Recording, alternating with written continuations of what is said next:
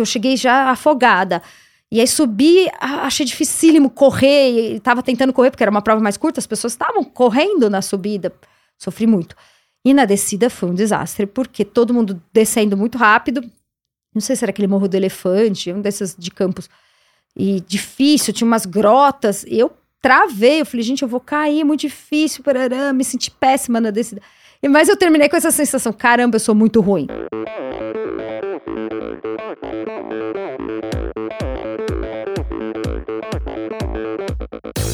Hi, this is Brett Sutton. Eu sou a Vivi Faveri. Olá, aqui é o Emerson Zerben. Sou o Nicolas Sessler. Aqui quem fala é Vitória Lopes. Aqui é o Thiago Drius. E, e esse, esse é o Endorfina Podcast. Podcast. Good luck to all this season.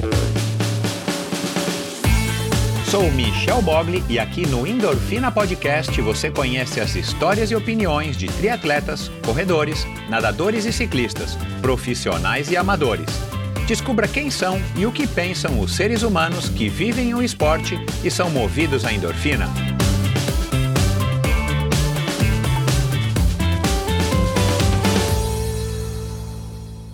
Olá, seja muito bem-vindo a mais um episódio do Endorfina Podcast. Esse e todos os episódios são editados pela produtora Pulsante.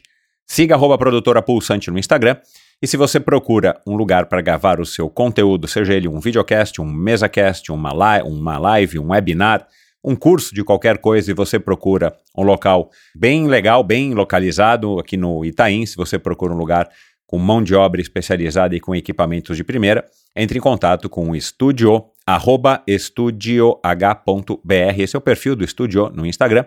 Mande uma mensagem, mande um direct e eles vão ter o maior prazer em lhe mandar aí um orçamento Bom, é a terceira vez que eu recebo essa convidada, Luciana Haddad, doutora, triatleta e agora youtuber.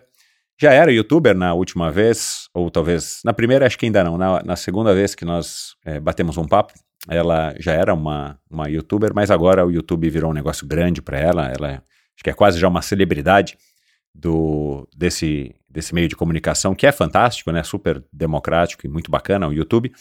E por ser a terceira vez, a gente nota, claro, uma. Ela não perdeu a essência, mas ela mudou, vem mudando bastante, o que é muito legal, deixa a conversa mais interessante e para mim foi reveladora.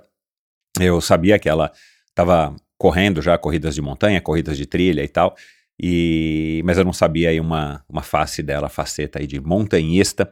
Então você vai descobrir talvez aqui junto comigo, se você não a acompanha pelo Fala Lu no YouTube, onde ela fala um pouquinho sobre isso, também no perfil dela do Instagram. Mas foi uma conversa muito legal sobre a descoberta do trail run, uh, o que motivou ela a tá saindo, deixando o triatlo um pouco de lado, indo para o trail run. E agora, mais recentemente, aí para o montanhismo. Uh, a gente fala de Everest, a gente fala de liberdade, a gente fala de família, a gente fala de escolhas. Foi uma conversa muito legal, como sempre, com a Luciana Haddad. Então, espero que você goste tanto quanto eu. Para mim foi um prazer. Essa conversa ainda foi gravada no finalzinho do ano passado, antes dela partir para uma expedição. Vocês vão ouvir que de vez em quando a gente se baralha com, com esse ano, no ano que vem e tal, é porque a gente gravou de fato no dia 20 de dezembro e está indo ao ar agora. Então, é, é por isso aí que eu estou avisando vocês, se vocês perceberem essa mudança e essa confusãozinha, quando ela fala ano que vem, é esse ano de 2024, quando ela, nesse exato momento, ela já chegou agora aí do, de mais uma viagem, ela fez uma viagem no comecinho do ano e fez agora mais uma viagem agora acompanhada dos filhos, o Marcelo Ábido e os filhos do casal, para explorar montanhas também, já que eles têm esse estilo de vida muito legal de é, fazerem viagens e levarem os filhos para suas aventuras. Então, vamos lá para mais esse episódio. Antes, quero agradecer a todo mundo que decidiu esse ano apoiar o Endorfina Podcast. Muito obrigado pelo seu apoio. É, a todo mundo que é, conseguiu ou teve a oportunidade de apoiar o Endorfina já nos últimos meses ou nos últimos anos, é, a sua ajuda é sempre muito bem-vinda. Então, se você considera esse conteúdo que eu proporciono aqui para você semanalmente há quase sete anos, um conteúdo relevante, um conteúdo que te traz ensinamentos, reflexões e lições, por que não? É, e você pode entre em contato comigo através do direct no meu perfil endorfinabr ou lá no meu site no endorfinabr.com. Clique no botãozinho do Apoia-se e informe-se como é que você faz para apoiar financeiramente esse projeto. Toda ajuda a partir de 30 reais por mês é super bem-vinda. Então vamos lá. É, mais um episódio fantástico da semana passada foi super legal, né? Eu vou procurando variar aí o perfil dos meus convidados. O, ano, ah, o episódio da semana passada foi com a Marina Klink, a filha, uma das filhas do Amir. Já tinha recebido aqui a Tamara. E agora eu recebo então a Marina Klink. Recebi a Marina Klink, que está se tornando aí uma super maratonista amadora, mas uma super maratonista, vai se formar médica uma pessoa muito bacana, com ideias muito legais, uma maneira muito bacana de encarar a corrida, de encarar a vida, de encarar é, os esportes. Então, se você não ouviu, vai lá e ouça. E no episódio é, retrasado foi a Patti Volpato, é, também um perfil muito legal, ela que está participando de provas de ultra distância sem assistência de bicicleta, né, as provas de ultra ciclismo, principalmente em gravel. E aí na, na outra semana, então, anterior à Paty, foi o Marcelo Glazer, que também repercutiu muito, físico e corredor de montanha, que, que é, enfim, é um ser humano super inteligente, um professor aí há 30 anos, e, e tem uma visão muito bacana a respeito aí da relação do ser humano com o esporte, com a prática do esporte, principalmente o esporte de endurance. Então, se você não ouviu nenhum desses episódios, ou se você quer ouvir novamente algum dos episódios do Endorfina, eu descobri agora recentemente, no meu perfil no Instagram que tem um, um ouvinte, é, mais um ouvinte que diz que já está ouvindo é, os episódios pela segunda vez, todos os episódios, e eu fico até é, assustado porque são muitas horas, mas enfim, tem realmente conteúdos fantásticos aqui. Aliás, eu acredito que todo, toda a conversa aqui foi excepcional. E muitas vezes, como assistir um filme duas vezes, ou ler um livro duas vezes, na segunda vez você capta mensagens ou coisas que por acaso na primeira audição ou na primeira leitura você perdeu. Então também é válido. Então, muito obrigado a todo mundo que tem ouvido Endorfina duas vezes, repetidas vezes, os mesmos episódios. Para mim sempre é um prazer. E, e, sinceramente, quem acompanha Endorfina sabe, eu jamais imaginei isso. Eu comecei esse projeto aqui há quase sete anos de uma maneira super. É, é, descompromissada, né? Compromissado com, com, a, com, com você, ouvinte, compromissado com o meu convidado, mas não, não tinha nenhuma expectativa, ou quase nenhuma expectativa. E aí já, já, agora no meio do ano a gente completa, eu completo, né? Sete anos de endorfina, uma conversa atrás da outra semanalmente. Você não perde por esperar, já estou com algumas conversas agendadas aí agora para março e abril. E, e tenho certeza de que você vai gostar. Mas vamos lá para mais esse episódio com a Luciana Haddad. Afinal de contas, quem é que não gosta de uma boa história, não é? Minha convidada de hoje não era chegada nas atividades físicas e chegou a apresentar atestados médicos para evitar as aulas de educação física na escola. Foi uma garota tímida e até introspectiva, com alguns traços de personalidade que flertavam com a depressão. Estudiosa e aplicada, entrou cedo no curso de medicina e dedicou-se intensivamente. De volta ao Brasil, depois de um período fazendo fellow em Paris, resolveu perder alguns quilos que havia acumulado durante a viagem. A corrida lhe pareceu a maneira mais rápida de voltar a sentir-se bem com o seu corpo. A sensação de correr 20 minutinhos na rua foi maravilhosa. Sua autoestima melhorava à medida que as distâncias percorridas cresciam. Ela havia se tornado uma corredora aplicada. Correu algumas maratonas e até uma ultra, mas ela queria mais. Comprou uma bicicleta para diversificar os treinos e algum tempo depois teve vontade de experimentar o triatlon. Passou também a nadar, pois queria desafiar e curtir os efeitos benéficos da produção de serotonina, dopamina, ocitocina e endorfina pelos neurônios.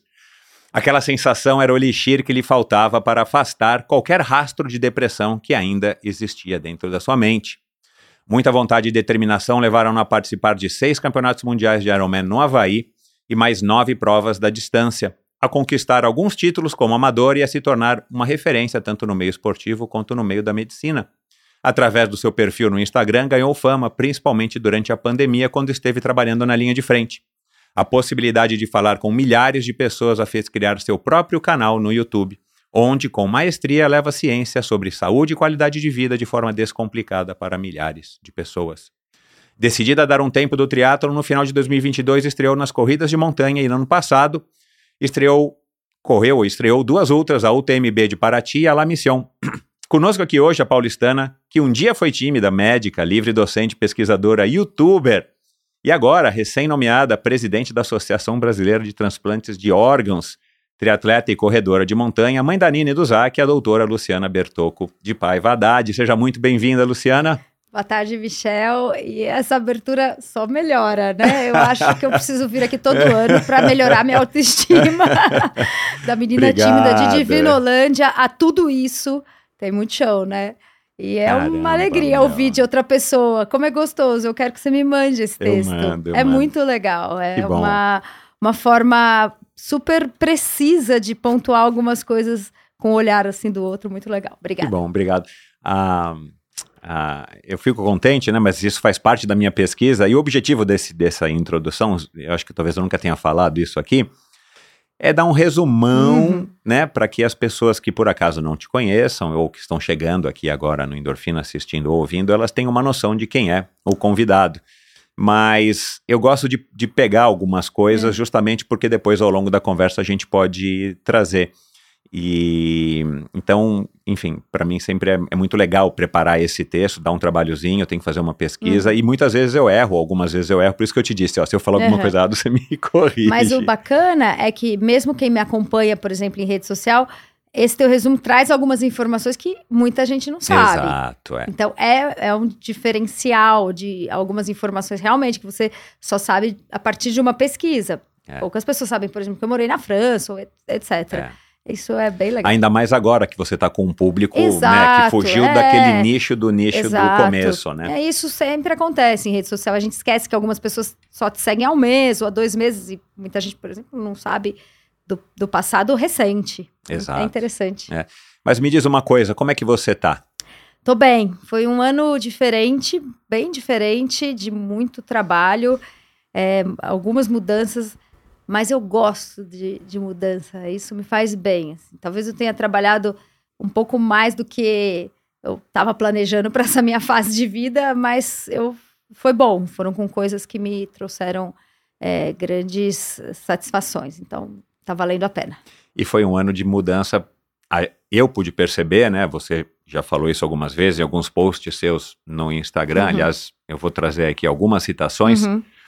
Agora, essa recém-nomeação de presidente da Associação Brasileira de Transplante de Órgãos foi muito legal, né? Meus parabéns É, aqui já, muito. então, pessoalmente. É uma responsabilidade gigantesca. E é interessante como algo que eu não previa para esse momento e por exatamente por saber do tamanho da responsabilidade. Essa associação nasceu junto com os transplantes no Brasil, nasceu em 86. E todos os presidentes da associação foram os grandes nomes da construção do transplante. O Silvano Raio, o Jatene, as pessoas que construíram mesmo os transplantes no Brasil. Aham. E é engraçado que em vários círculos, mas nesse principalmente, eu sou considerada jovem.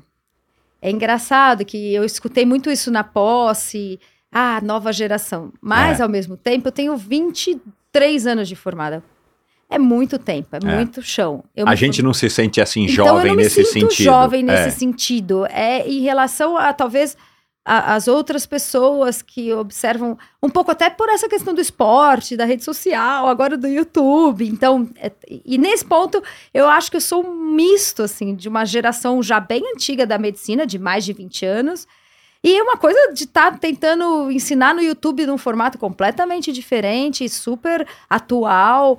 E, então, eles falaram muito a respeito dessa nova geração, como isso vai ser importante para os transplantes e tal, mas é muita responsabilidade. Eu sei que vai tomar bastante do meu tempo, mas é algo que eh, quem me conhece sabe, né? Quando eu entro em qualquer coisa, é, é- é de fato assim. Vai algo- com intensidade. é, com intensidade. Então, já estou me organizando para que as coisas funcionem bem.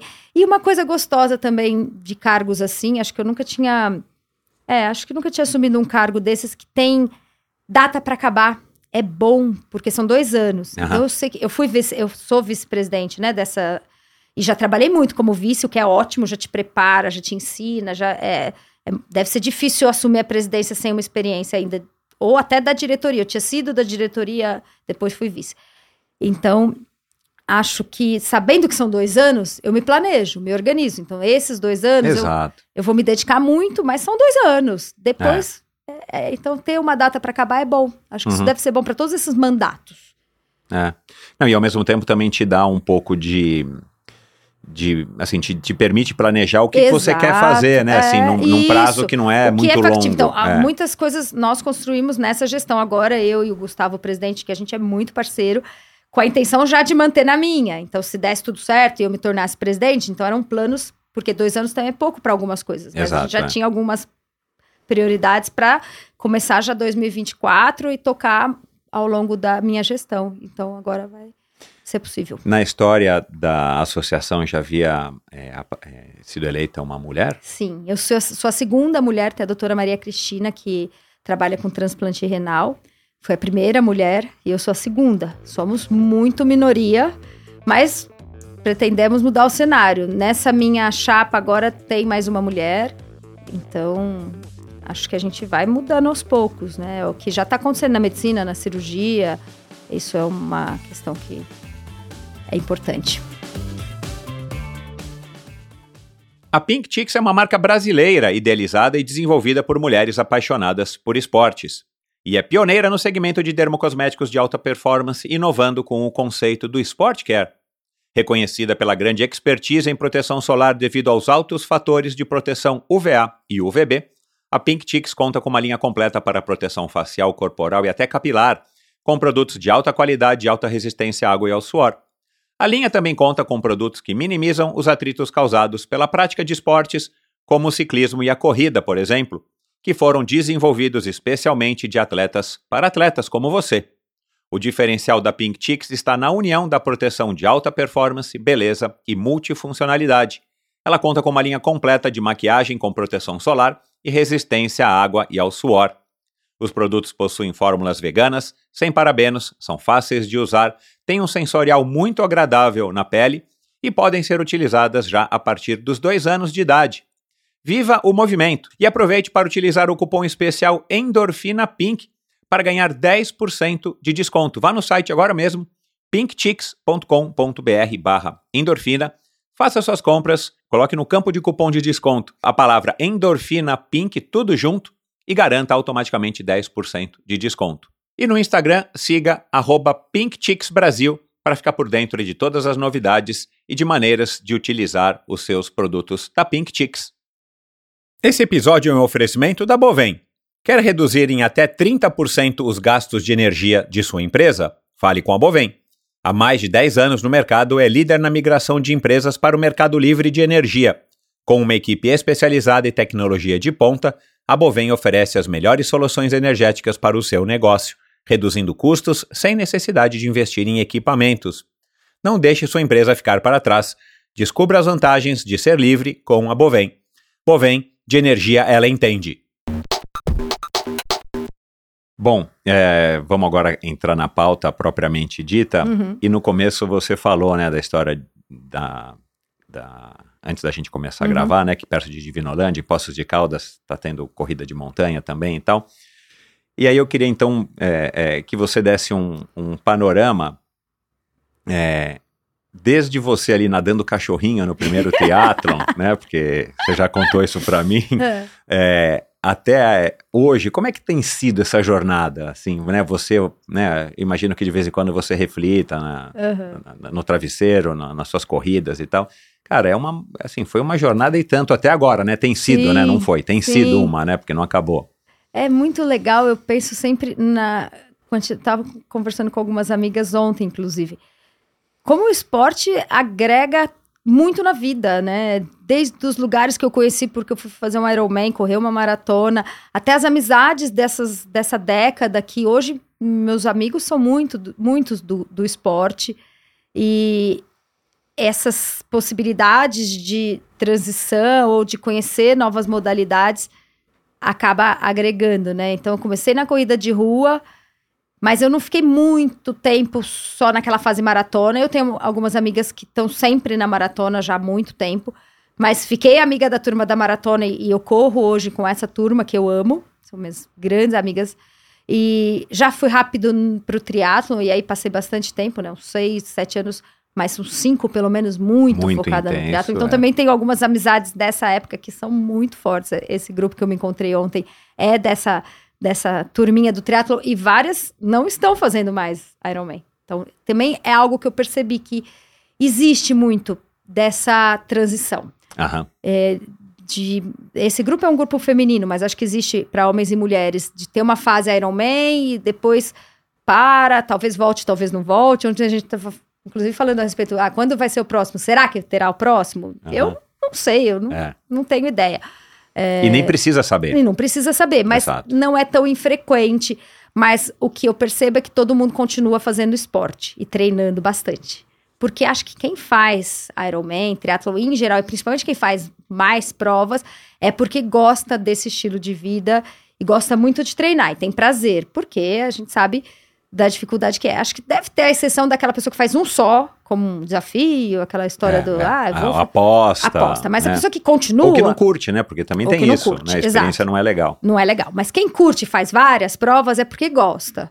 Mas tem fases na vida onde é mais fácil colocar isso na vida e outras que não. E também tem essa história de querer, sei lá, focar um ano na maratona e fazer um super tempo, ou descobrir outras modalidades.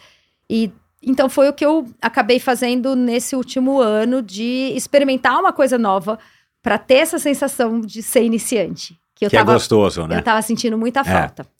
Eu tava um pouco com uma sensação de. Ah, já fiz isso. E principalmente eu não queria mais repetir prova.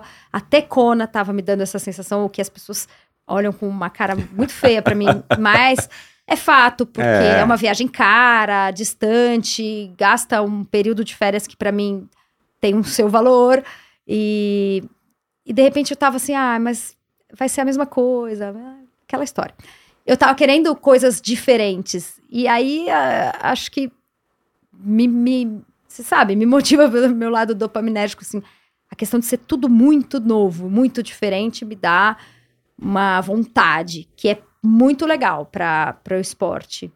E te desafia também em outros aspectos, não no aspecto Isso. físico somente, mas assim, você tem que Isso. aprender, tem que estudar, tem que... Desde o equipamento, o tênis e a questão da montanha, por exemplo, uma habilidade proprioceptiva de prestar muito mais atenção no terreno, porque senão você cai, É. e uma habilidade é, de descida que na primeira prova foi aquela aquela sensação de ah, como eu na natação. Eu tive a mesma sensação, caramba, como é que todo mundo tá descendo isso nessa velocidade e eu achando que ia despencar ali.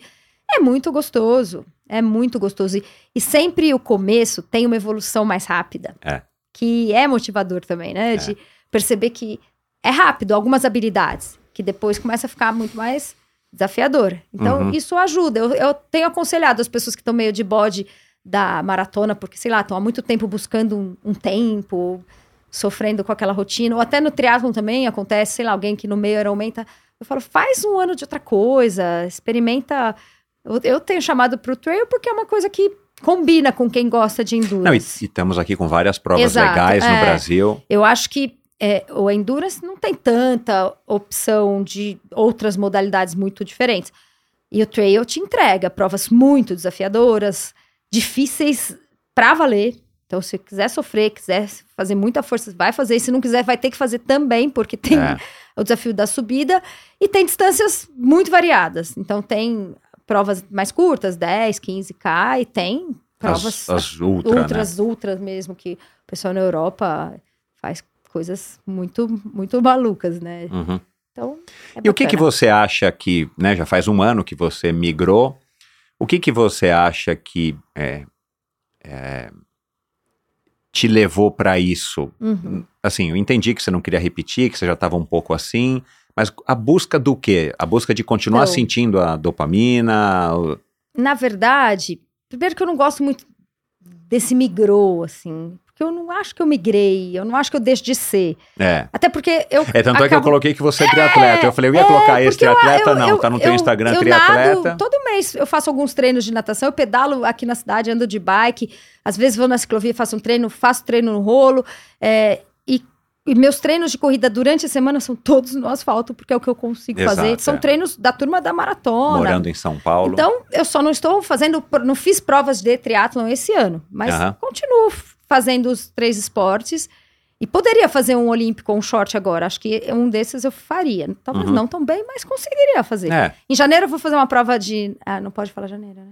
Não, é que a gente tá gravando esse episódio É. no final do ano e o episódio vai ao ar só em fevereiro. Então, em janeiro você vai ter feito uma prova. De natação e corrida. Swim run. Ah, é que é super legal eu também, nunca né? fiz, Olha vai ser lá. muito legal. Então eu fiz uns trein- treininhos de natação e tal, pensando nessa prova. Talvez faça outra se eu gostar. Aham. Mas como eu quis experimentar o trail, é uma história interessante. Eu fiz o Ironman do Alasca, que foi meu último Ironman. Depois a gente tirou uns dias de férias pelo Alasca e fiz muito trekking. Viajou de trailer, né? De, Que é super legal. motorhome, super legal. E a gente subiu muita montanha e uns trekkings duros e tal. E no último dia de viagem, a gente foi até um passeio e tal, e eu já de olho lá no All Trails, que era um aplicativo que eu tava usando para buscar trilha. E o Marcelo tava cansado. Cansado, e eu achei uma trilha muito bacana, uma montanha com uma vista bonita, acho que chamavam Three Rocks, alguma coisa assim. Eu falei, Má, vamos, vamos subir essa montanha, vamos subir um percurso assim, duas horas e meia, parará. E ele falou: eu não vou, não aguento mais, eu não quero subir mais montanha nenhuma, já deu, tô cansado, mas pode ir. Falei, mas você vai fazer? Não, pode ir, eu vou dormir aqui no trailer, fico aqui tranquilo, pode subir. E na- na- nos Estados Unidos, toda, toda trilha tem um informativo muito bom. É. Então, o tempo mínimo, o tempo máximo, o tempo médio, é, alguns Se pontos... tem algum ponto de apoio, Exato, é, é tudo- água. Então, tem estacionamento, tem banheiro, não tinha ninguém, Alasca, vazio, mas todas essas informações. E eu olhei, tava lá, tempo médio de é, mínimo duas horas, máximo três horas. E eu combinei com o Marcelo, porque o celular não pegava. Falei, olha, se eu não chegar em três horas, você vai me resgatar, porque algum urso me atacou. Fui com spray anti-urso. E, e falei, bom, comecei a subir sozinha, não tinha feito nenhuma trilha sozinha. Não encontrava ninguém, e muito preocupada em errar o Não, caminho. Isso porque você tinha feito o Ironman alguns dias antes, É. né? O Marcelo não fez. O Marcelo É. não fez. e, e, e fui super rápido. Peguei o com na época, porque eu tava aflita mesmo. Não é por nenhum outro motivo. Eu tava só aflita com medo de, de passar o tempo, eu não tinha noção do tempo. E se eu ia acertar a navegação, eu tinha medo de errar o caminho e ter que voltar. E foi mas, legal. mas você foi curtindo, você não foi assim com pressa. Fui com pressa. Foi com pressa. Fui com pressa, Tá. cheguei lá em cima, fiz uma selfie, um videozinho da paisagem, não fiquei. Porque quando a gente vai os dois, a gente senta, fica relaxando, às vezes faz um É, lanche. distrai. É, é, principalmente quando você chega no topo, é muito gostoso. Mas nesse dia não, porque ele tava lá dormindo, me esperando. E aí eu comecei a descer e eu tava com essa aflição do tempo. E a trilha ficou mais ou menos ok de um trecho e eu comecei a correr pra chegar rápido. E foi muito gostoso, porque até então a gente não correu nenhuma trilha, a gente caminhava, trekking, mochila. Eu tava com uma mochila leve, porque eu levei só água, que era uma coisa rápida. E tava de calça, porque tava bem frio, mas eu comecei a correr e foi muito gostoso. E, e a- as árvores, aquela sensação da natureza mudava a paisagem, uma pedra ou outra. De repente eu falei, gente, isso aqui é uma meditação, porque eu tô muito concentrada na, no, no meu passo. É. Diferente do asfalto, que em algum momento eu tô pensando no trabalho, eu tô pensando na- no problema, eu tô pensando porque eu não tenho nenhuma, nenhum obstáculo no chão. Eu não- e os, os passos são iguais. Ali, se eu não presto atenção, eu caio. Cai. Então, a minha concentração é muito focada no visual. Eu não posso distrair. Então, eu, eu falei, caraca, é isso, é muito bom. Você não percebe o tempo passar nada. Porque você tá o tempo inteiro olhando pedra, pedra, ra- água, montanha, desvia pra cá e, e- e é muito concentração. Eu achei incrível. Aí eu cheguei em casa, falei, eu vou fazer uma prova dessas. Eu não tinha ideia de nada, assim. Não sabia nem que tinha que usar aquele Aham. coletinho. Aham. Mas eu, eu falei, vou, vou me inscrever. Isso foi em, em agosto. Me inscrevi na prova lá WTR Campus, que era uma que tinha, era perto, Campos do Jordão, e era, não sei se novembro ou dezembro. Uhum. E aí Acho fiz que dezembro. isso. E aí fiz essa prova. E aí foi lá que eu comecei a ver, nossa, aí eu vi que eu tinha que comprar um tênis específico, uma mochila que não sei o que. Aí eu comecei, ah, meu Deus, tudo diferente. É. E, e, e foi, foi aí. E a experiência, então, foi muito legal da prova lá na WTR. Sofrimento. Aquele sofrimento de falar, caraca, eu não sei o que eu tô fazendo. Nada a ver com a sensação do Alasca plena. Nada, o sofrimento, porque lá no Alasca eu tava sozinho, não tava competindo com ninguém. Exato. em é. Campos, primeiro que eh, tocou o negócio, todo mundo sai muito rápido. E eu não entendi por que as pessoas estavam correndo tão rápido, se em 500 metros ia começar uma subida.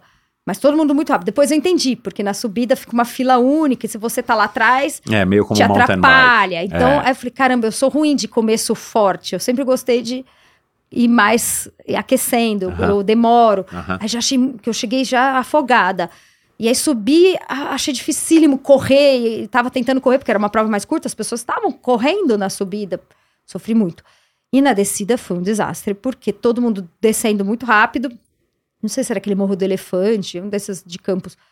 E difícil, tinha umas grotas. E eu travei, eu falei, gente, eu vou cair, é muito difícil, parará, me senti péssima na descida. E- Mas eu terminei com essa sensação, caramba, eu sou muito ruim. Sou péssima, eu preciso melhorar nisso. Aí já começa a ver vídeo no YouTube, como descer no trail, como fortalecimento, porque eu fiquei com dor em lugares que eu não sentia, tipo glúteo, Exatamente, é. lombar, tudo diferente. É. Então, fortalecimento pro trail, não sei o quê, como é que desce, qual a melhor mochila, porque eu fui com mochila emprestado, tênis. Ah, é uma delícia. Aí, aí adoro. Aí já planejei a prova que eu ia fazer em janeiro, fevereiro, comecei a pensar no calendário. Aí E aí o triatlon, assim, é, porque isso estava me empolgando tanto que eu estava inscrita. Eu estava inscrita para Finlândia e para Kona. Esse o ano de 2023. aham, Então, teoricamente, eu tinha um, um calendário que eu teria que fazer algumas provas, tipo, começar fazendo tradicional, é, o, o meio de Floripa. é, fazendo, fazer um meio, fazer um olímpico e, e criar o calendário, mas com essas duas provas já principais, com inscrição feita, assim. Mas aí não deu vontade. Não deu Você vontade. perdeu as inscrições. Eu, é, Finlândia eu perdi, quando eu mandei um e-mail meio, meio, assim, dizendo que eu tava com uma lesão e tal, falei só, não custa tentar. Eles aceitaram postergar, mas eu não vou fazer. Vai pra Nice, né, se você É. for, porque é pro ano que vem, pra 2024. né? Exato. Mas não, é, não vou fazer. Mas foi isso. Eu tava empolgada e tem a questão é, de tirar da rotina algumas coisas que depois é difícil colocar de volta. Principalmente a natação e o, o treino de bike mais focado assim na, na prova de triatlon que ocupa um tempo grande da vida, né? É, então, você vê que você consegue, Eu comecei a fazer muita coisa nesse É. horário. Eu você ocupei ganha tempo e você sai dos treinos de corrida ou de natação com uma sensação boa também, como se você tivesse pedalado, não importa, Exato. porque a- Então, né, eu ocupei o tempo com outras coisas, que é natural que isso aconteça. É. E acabou sendo bom.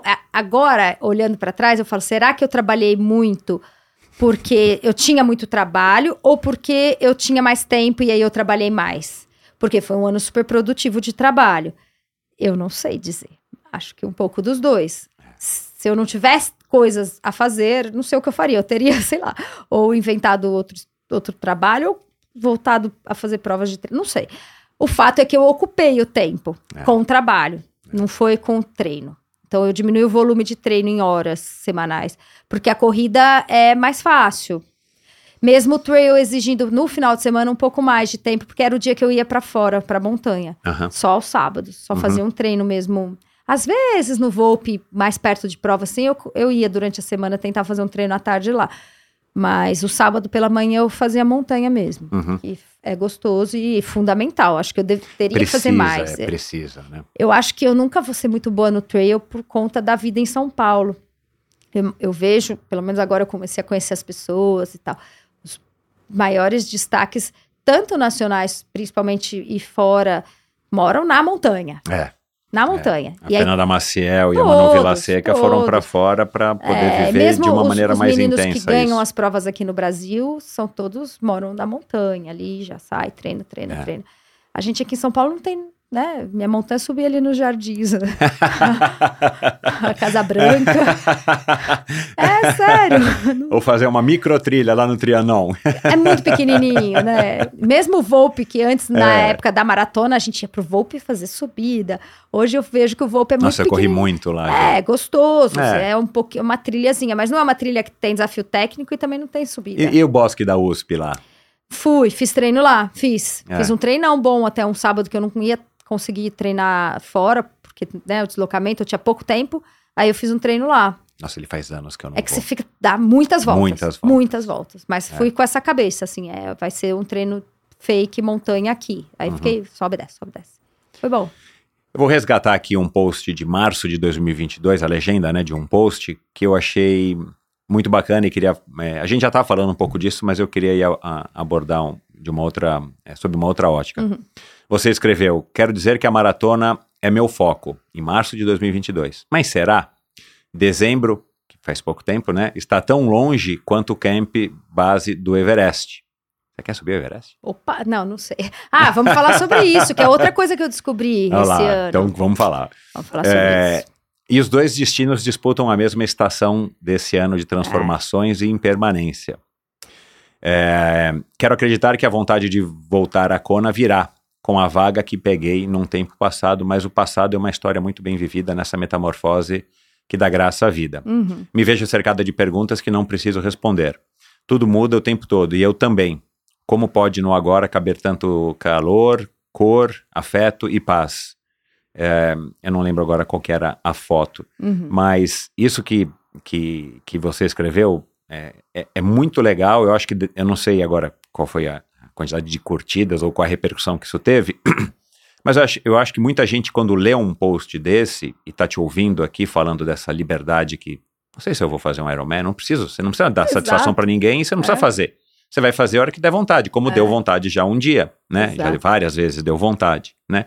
Mas é, a gente ter essa liberdade de fazer o que a gente está afim, eu acho que isso talvez deveria ser, e é isso que eu quero falar com você, é, o que nos, o, o que nos é, mantém no esporte, o, que Uhum. nos a, o, que, o que nos aproxima do esporte, porque, né, já falei isso aqui N vezes, é, foi o pai do, do Igor Amorelli que falou a história do amadorismo, né, tem alguma coisa aí de amador, Amar. a gente tem que amar o que a gente Uhum. faz, a gente não, você não vive do Exato. Ironman, você não vive da corrida de Exato. montanha, então por que, que você vai fazer um Ironman se você não quer? Por que, que você vai fazer o X coisa que você não quer? Exato. A gente até pode fazer algumas coisinhas que a gente não está muito afim, mas que lá no objetivo Uhum. final, eh, essas coisas são necessárias para a gente fazer, né? E eu acho que as redes sociais colaboraram negativamente nesse aspecto, né? Sim, até hoje me mandam, eu abro uma caixinha. Vamos falar sobre colesterol. Aí, a pergunta que sempre vem: quando você volta pro triatlon? Oi, é sobre colesterol. As pessoas sem querer cobram, né? Sem É. querer, mas Eu, cobram. eu respondo, não sei. né? Tipo, mas é, é engraçado. Mas que legal que você trouxe esse, poxa, eu deveria retomar minhas coisas. Mas eu acabei fazendo a maratona, que foi em Nova York, foi muito legal. E fui pra alta montanha, que foi um negócio que eu descobri. É, eu tava, acho que nessa época que eu escrevi isso, lendo um livro sobre o base camp. E no fim eu vou tão a fundo na, na questão de estudar as coisas, e eu tava com muita vontade de começar a fazer alta montanha, Uhum. ao mesmo tempo me sentindo completamente despreparada e sem entender se isso era algo que eu tinha alguma capacidade. Mas fui pesquisando, pesquisando, pesquisando. Eu lembro que eu fiz um papel tão bonitinho que eu pesquisei em vários sites e tal, quais seriam as montanhas interessantes para começar e as, as épocas do ano. Resumindo, a gente fez, eh, a gente acabou indo para Bolívia para fazer o Huayna Potosí, que é, é uma montanha de mais de 6 mil. E no fim foi super bom, a gente fez duas, três de 6 mil na mesma viagem. Cara, que legal. A gente aclimatou bem e, e a Bolívia é incrível. Foi na viagem que vocês fizeram pro Atacama? Não, da Atacama já foi a segunda. A gente foi antes. Vocês não foram com as crianças, num A pico primeira de não, 6 mil. não fomos. A gente foi, eu e Marcelo. Então a gente se preparou bastante no primeiro semestre. A gente foi em junho para Bolívia. E a gente tá indo agora fazer de novo a segunda alta montanha, só nós dois, que a gente vai agora no ano novo. que a gente vai fazer. A gente vai para Mendoza para fazer o Cerro Plata, que era. Então, na minha Que lista legal. das montanhas da América do Sul, de para quem quer começar, tipo, Cerro Plata era uma das muito boas, mas aí por conta do calendário, a gente foi para Bolívia porque eu queria fazer uma no meio do ano e uma no final do No ano. final e do agora ano. a gente vai fazer o Cerro Plata, que já é lá no Parque do Aconcagua. E Uau, a gente que a legal, princípio ia pro Aconcagua em, em fevereiro. Mas por conta da BTO, eu não consigo sair em fevereiro. Então, eu tirei da agenda e se for, que não sei se vou conseguir, vai ser para novembro. Porque a, a alta montanha tem a estação certa, não Uhum. pode ir qualquer dia. É, Então a. Concagua é até fevereiro e depois volta novembro. Então Uhum. é sempre essa temporada de verão. Uhum, Em compensação, a Bolívia, a temporada é no inverno. uhum. E tem Equador e tal. E o Base Camp do Que Everest legal, se tornou uma coisa que, naquele momento, quando eu tava começando, era o meu sonho. Hoje eu sei que se eu for pro Base Camp, eu vou precisar subir uma montanha, porque o Base Camp é só um trekking Exato, é. que é muito legal, tem toda a questão simbólica e da experiência, mas eu sei que para o nível que agora eu e o Marcelo já estamos chegando, a gente vai querer um pouquinho mais. E tem a opção de subir uma montanha, não, obviamente não o Everest, que tem toda uma questão mais complexa, que você já recebeu muitos convidados aqui desde a licença, que é super cara, É. etc. E o tempo que precisa, que eu teria que tirar. E eu não estou preparada ainda, então eu quero agora, é, depois de fazer mais essa, talvez ficar na a gente consiga fazer mais uma de 6 mil é, também na América do Sul, planejar o Aconcagua ou para novembro ou fevereiro de 25. E se. Porque é aquela história é muito difícil. As pessoas. não- eu não tinha ideia do quão difícil é. Essa questão do ar rarefeito. Aham, Ela agrega uma dificuldade outra, assim. De, exato. cada passo é muito doloroso, é muito duro. É. É muito gostoso, mas é muito difícil. Eu Isso, isso te, te empolga? muito. E um pouco do medo, assim. o, o Aina, quem já fez, tem um trecho de escalada em pedra. Que eu não estava preparada. Tanto é que depois disso, eu e o Marcelo fomos pro Marins, eu, a gente fez uns trechos de escalada, aí eu fui na Casa de Pedra, aí eu quero fazer um, um- um outro curso de escalada em, em rocha, porque eu me senti muito vulnerável. Apesar de estar presa É. nesse trecho, É. a, a- a montanha toda a gente tá um preso no outro com cadeirinha, mas tá preso no, no guia, né? Era o guia, eu, no meio e o Marcelo atrás. Eu, na minha cabeça eu falava, vou cair nós três. Se eu cair, eu puxo os dois, ainda vou morrendo. E você tá num paredão. É. é, e, Cara, que e é- legal, é Luciana. Muito, eu, e eu sou muito, eu tenho muito medo de altura. Então, eu, na minha cabeça, eu tinha visto vários vídeos, era o desafio técnico da subida muito inclinada, em gelo, usando o, o piolet e, e Uhum. o crampon. Uhum. Mas eu não estava contando com a exposição de parede de pedra, que era curta, pequena, óbvio, porque é uma montanha para quem está começando, tem já um nível intermediário de, de capacidade física, mas não precisa de um nível avançado de escalada. Não precisa. Uhum. Mas é que eu não estava esperando. Então Uhum. eu fiquei. Eu lembro que eu fiquei tão tensa nesse trecho de, de medo, assim. É uma sensação tão. é, Eu acho que eu não sei se eu já tinha sentido um medo tão intenso, assim, de. É, porque você tem que colocar o seu pé num- nos coisas muito pequenininhos, você tá com o, o crampon, então é um ferrinho, você sente aquele. eu- até hoje eu lembro do barulho daquilo na rocha, e você tem um medo, você faz uma força no corpo inteiro, assim, não sei, eu, eu sou- é muito novo, é maluco. Mas depois, você tem uma sensação. É. Só que eu lembro que a gente passou por esse trecho e subiu. Lá em cima curti, tirei foto, mas eu tava muito tensa pensando que eu ainda teria que cruzar da volta. E aí na volta eu cruzei, já foi um pouco melhor. E eu lembro que na hora que eu passei esse trecho, que ainda era bem perto do cume, uns 500 metros do cume, e aí faltava a descida inteira, aí eu relaxei, aí eu fiquei tão feliz. Aí o resto foi só alegria, assim, tinha umas grotas, uns trechos difíceis, mas assim, eu falei, nossa, sabe, eu sobrevivi. Que legal, Que cara. Novidade maluca. total pra mim. Eu vi vocês no, no, na inter, no, no Instagram, né? No, Tem no- um vídeo no YouTube sobre essa viagem, Ah, então esse eu não vi. E, e essa história é boa também, porque a gente se organizou para fazer a viagem e tudo mais. A gente tentou com os nossos parceiros um apoio e a Probiótica embarcou. Eles tinham embarcado na viagem do Alasca, e foi super legal para eles comercialmente, foi bacana. No Alasca a gente produziu todo o conteúdo. E nessa viagem, eles botaram um pouco mais de, de, de valor que deu para levar uma pessoa para fazer o conteúdo, a Ah, captação. que Por quê? A gente então estava muito assistir. preocupado em, em alta montanha, estava menos 20, menos 25, de captar a imagem tenso ali, ancorado, ter que tirar a luva e, e para filmar. Nossa, eu lembro assim, as tiradas de luva são muito dolorosas. Eu levei gel, eu já aprendi várias coisas. Tem que levar coisas já abertas, que você consiga pegar com, com aquela luva que não tem É. dedo, porque cada tirada de luva congela muito Congela, rápido a mão. É, por exemplo, a questão do xixi é um super problema. Coisas que, né, primeira vez você não sabe. Eu já sei que se eu for qualquer coisa mais longa, fralda, porque no final tava com bicho e goma. Porque pensa, mulher, é verdade, mulher, e você tá preso com as outras pessoas, você tem que fazer todo mundo parar.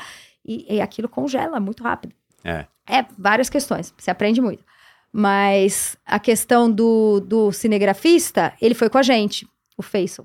Ficamos super amigos, ele tava na expedição, ele é um cara que tá, já tinha feito é, uma expedição, acho, de alta montanha. Só Onde que vocês arrumaram um cara desse? Ah, onde? foi? Quem indicou? Eu não sei se foi. Acho que ele já tinha feito um trabalho para Mas vocês foram com alguma agência? A Grade a gente Six, foi, a gente coisa? foi, sim, a gente Ah, foi com a Pure tá. Mountain, que é uma dessas agências aqui do Brasil, que eu fui pesquisando É, porque no... não é uma coisa que você fala, vou lá subir, não dá, pega o não mapa, o não, GPS e vai subir. Não, dá. Não, não É, existe. é. Não, não existe. Nem É. é, por- nem é permitido. Você Ah, não lá. consegue. Aham. É, você tem que ir com uma agência, tem várias brasileiras muito legais, bate papo com quase todo, todo mundo. E escolhi baseado meio que na data que eu queria e, e no papo que eu gostei, no fit que deu com, com o guia, foi super legal. E agora, por exemplo, para Mendoza, a gente contratou já um guia local, que também eu pesquisei bastante na internet, mandei mensagem para vários. Gostei muito do perfil de um guia, porque ele faz trail, ele é trail runner, runner e aí já teve uma afinidade Aham. no papo, aí então foi total afinidade, então vai ser com um guia local. Que legal. Que vai ser bacana e, e só eu e o Marcelo. Nesse, Uhum. Nessa expedição que a gente foi, eram cinco pessoas.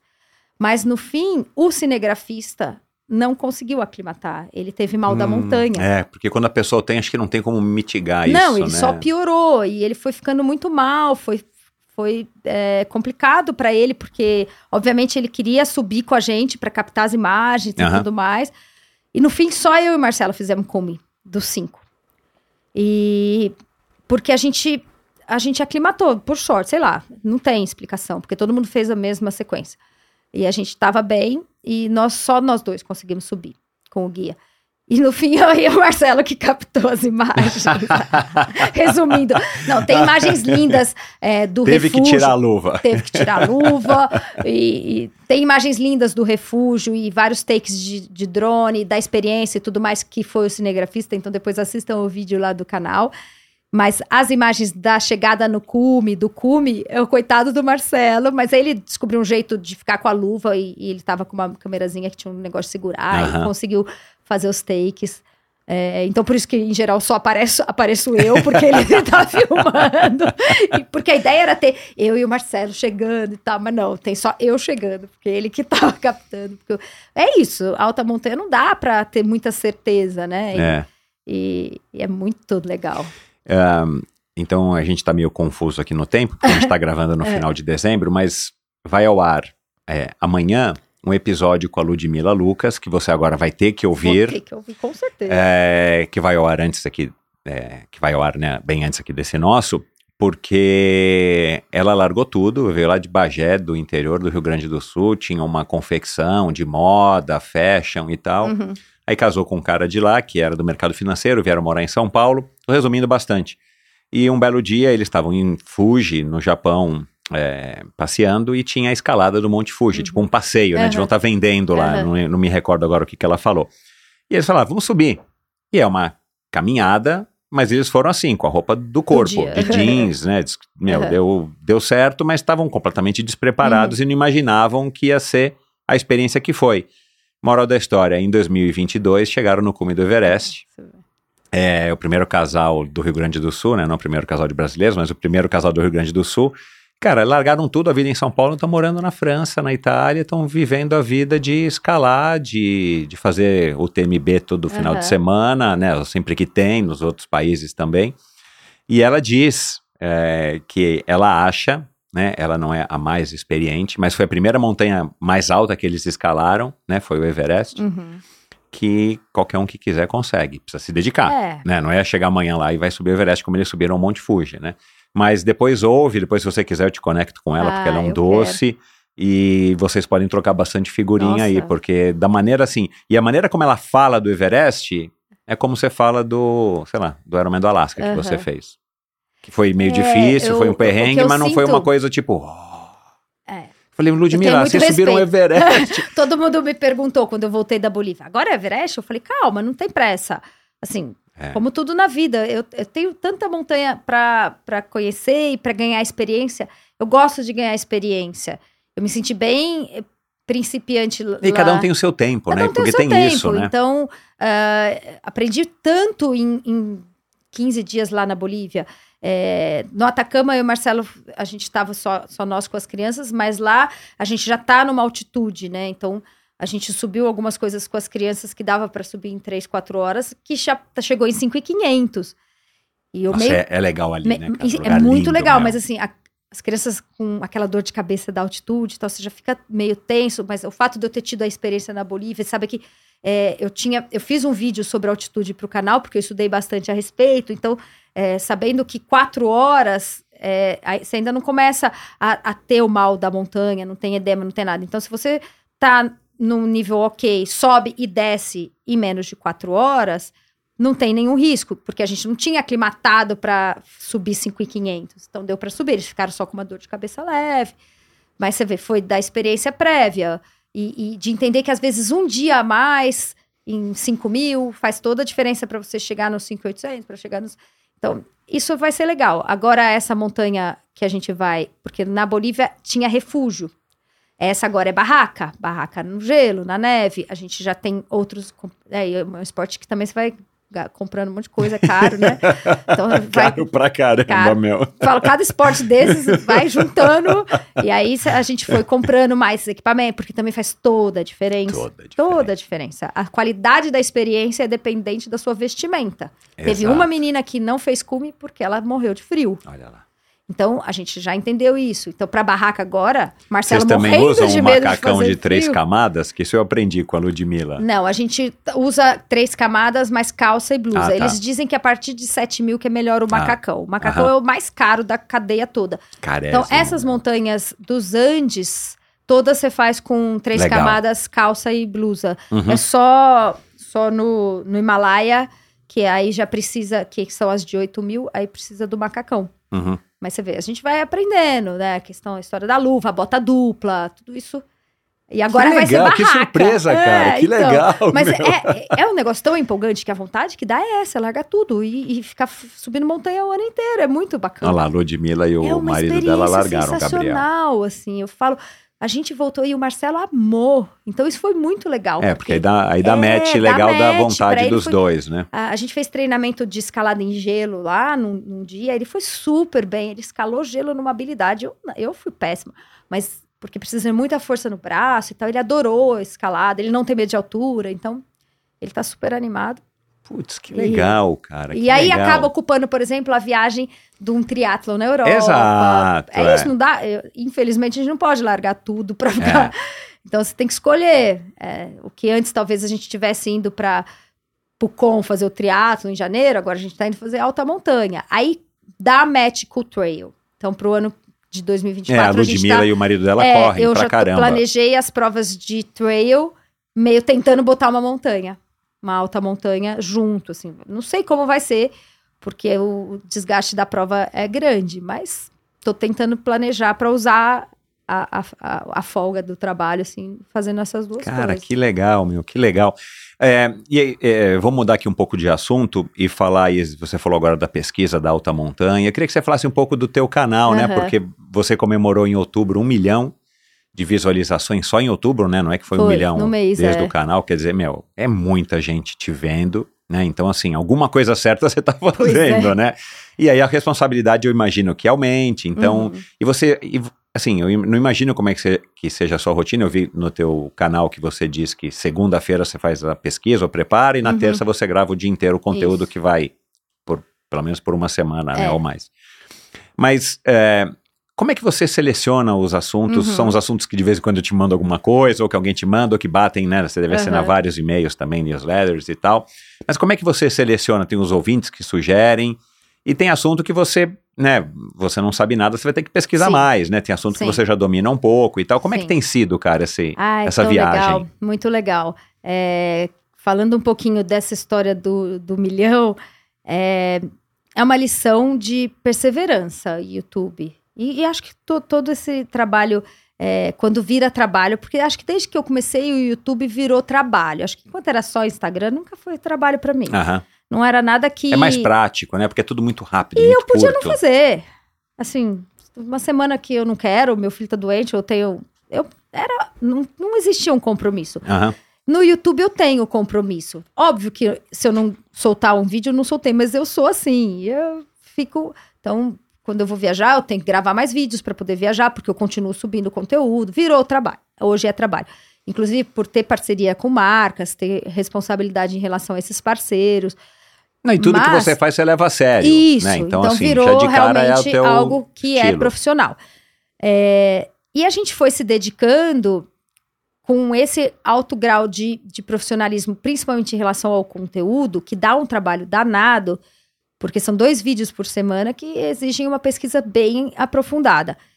E YouTube não é o público do Instagram. A migração é pequena. Todo mundo que tenta essa mudança deve perceber. Eu tenho amigos que também estão lançando canais ou já lançaram que são grandes no Instagram e de repente mil, duas mil pessoas vão e só. É. Porque é outra intenção de público. O público do YouTube é do YouTube. E você tem que crescer ali. Tava indo muito devagar. E, e tudo bem, assim. A gente até monetizou rápido. Quem não sabe monetizar é quando o YouTube começa a pagar pelo seu conteúdo. Tem umas regras, tem que ter 4 mil horas de visualização, mil inscritos e tal. A gente conseguiu, sei lá, em dois meses. E aí a gente ia crescendo paulatinamente, sei lá, mil pessoas por mês, então chegou a 5 mil, aí eu fiz uma super campanha para chegou a 10 mil. E é um número que, quando você olha alguns canais de milhões e tal, você fala, nossa, a gente é tão pequenininho, mas tudo bem, vamos. Continuei fazendo a mesma coisa, e só tentando melhorar, melhorando mesmo a entrega de edição, de captação, de estúdio.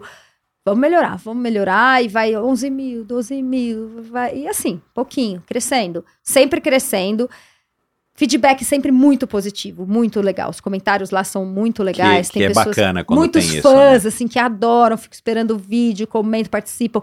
Então, o gostei nosso é sempre 99, 100%. A taxa é, de retenção do vídeo é incrível, assim, vídeos tem, que isso são dados que o YouTube é muito legal nesse sentido, que ele te fornece muita informação na, na É. plataforma de tudo. Então, eu sei que o vídeo é legal, porque as pessoas ficam no vídeo, não abandonam o vídeo, barará. tudo isso muito legal. E aquela coisa estava num ritmo sempre meio mantido, crescendo aos poucos. E quando a gente foi para a Bolívia, eu selecionei um vídeo pro nosso editor subir. Normalmente eu subo todos os vídeos até hoje. Eu que faço aquele momento de ir lá, dar o play e tal. Mas a gente ia ficar cinco dias sem celular. E foi uma experiência muito boa. Recomendo. o detox. Não foi opcional, era o que tinha, porque na montanha não tem isso, mas É. e tinha um dia que tinha que subir o vídeo, eu pedi pra ele, e eu escolhi um vídeo que eu achei que não ia engajar muito, então eu falei, vai ter pouco comentário, porque eu normalmente vou respondendo os comentários no primeiro, segundo dia, eu que respondo. E eu não ia responder. Então, falei, Cauê, sobe pra gente, dá o play lá e tal. Esse vídeo viralizou. Não sei por quê, nem como. Mas quando a gente chegou na internet, cinco dias depois, tinha uns três dias de vídeo, ele tava com 300 mil visualizações, que era um negócio que nossos vídeos muito bons tinham batido 20 mil, 25. E o vídeo tinha 300 mil visualizações e mais de 500 comentários. E eu assim, como eu vou responder tudo isso? Aí eu entendi que eu não ia mais conseguir responder. E eu falei, o exato, que é. foi que aconteceu? A gente tinha ganho 10 mil inscritos. 10 mil em três dias. Caramba, meu. E aí foi muito louco, porque vários vídeos viralizaram assim. E aí a gente É o algoritmo do YouTube que faz alguma entrega que... Exatamente, que... a gente não tem o menor controle. Então, junho a gente cresceu 10 mil e a gente foi crescendo assim. Então, agora a gente está com 70 mil, porque todo mês tem um vídeo ou outro que vai super bem, que dá uma viralizada e que aí, ao invés de crescer mil no mês, cresce É, cresce exponencialmente. Exato. E aí esses vídeos continuam sendo muito visualizados. Então esse vídeo do bicarbonato hoje já tá com 700 e tantos mil visualizações. Uau. Porque o YouTube desde julho que entrega esse vídeo bem. Uhum. E tem outros, de testosterona, tem um de músculo, tem um de betalanina, tem o de cúrcuma. Então são alguns vídeos. E os outros seguem o meu público, que Uhum. como a base cresce, a visualização cresce. Exato, é. E é um conteúdo relativamente perene o meu. Uhum. Eu não acho que é um conteúdo que vai durar cinco anos, porque a ciência em cinco Exato. anos evolui. É. Alguns vídeos sim, outros não. Alguns são mais perenes que outros, dependendo da informação. Mas é um vídeo que com certeza dura dois anos bem, assim. Uhum. Porque na literatura científica é difícil um assunto que. Então, café. E quando tenho alguma coisa muito legal nova, eu faço um vídeo novo. Exato, você já atualiza, Isso, né? aí eu já atualizo. Exato, então é. aconteceu com a creatina, que saiu muito estudo novo para cognição e tal, eu já lancei um vídeo novo. Cafeína foi o segundo vídeo do canal, lá atrás lancei um vídeo novo agora, pegando tudo que teve em um ano e meio. Uhum. E é muito legal. Mas da rotina, é, sempre foi a mesma. Eu acho que o limite que eu consigo entregar com qualidade são esses dois vídeos. Uhum. A gente começou com um e por conta dessa história da monetização e tal, eu vi que um ia demorar muito. E eu falei, vamos encarar dois vídeos. Eu, eu gravo às terças à tarde, eu trabalho normal, terça de manhã e tal. É, preparo o roteiro ao longo da semana. E como eu escolho? É, agora eu já estou aperfeiçoando o meu método. Então eu tenho meu, meu super, minha super planilha que tem as abas, né? Então, desde a da aba que tem o controle de cada vídeo, desde o momento que eu seleciono o tema, é, tem todas as etapas de desenvolvimento até o final do processo, que é quando ele vai para o ar e tudo. Desde Porque você não lê, né? Ou você lê, porque a gente não percebe se você lê. Leio, leio. Ah, é, Isso, a gente não percebe. mas eu não leio 100%. Eu coloco alguns tópicos e algumas informações que eu poderia esquecer. Então, por exemplo, dose, Ah, tá. é, Dados muito técnicos e específicos e que você não pode errar, né? e Porque que eu não você posso errar. é. o nome do autor, a- o ano do estudo. Aham. Porque às vezes eu cito 10 estudos. Então eu, É, então, eu elenco é- os estudos. Porque no começo eu fiz alguns sem nada, mas às vezes eu tinha que parar. Porque eu, ah, será que é isso mesmo? Deixa eu checar e tal. Então eu preparo um roteiro hoje. E principalmente de separar o, o tema por subtópicos, de forma que fique didático, né? O que é o produto, como ele funciona, como ele age no corpo, serve para isso, para aquilo, para aquilo outro, os riscos, deixar uma coisa didática mesmo, que consiga eh, fechar o tema baseado no que eu quero entregar naquele vídeo e tentando me restringir a entre 10 a 20 minutos, que é um tempo que eu vi que é o, é o que o público eh, consome. Exato. Mas eu fui melhorando o meu método. Então, tem essa primeira aba dos vídeos definidos. Aí tem a segunda aba dos shorts, que eu tenho um outro método para ir selecionando os artigos, as revistas que eu acompanho e tudo mais. E o terceiro, que são ideias. E aí eu tenho grandes temas.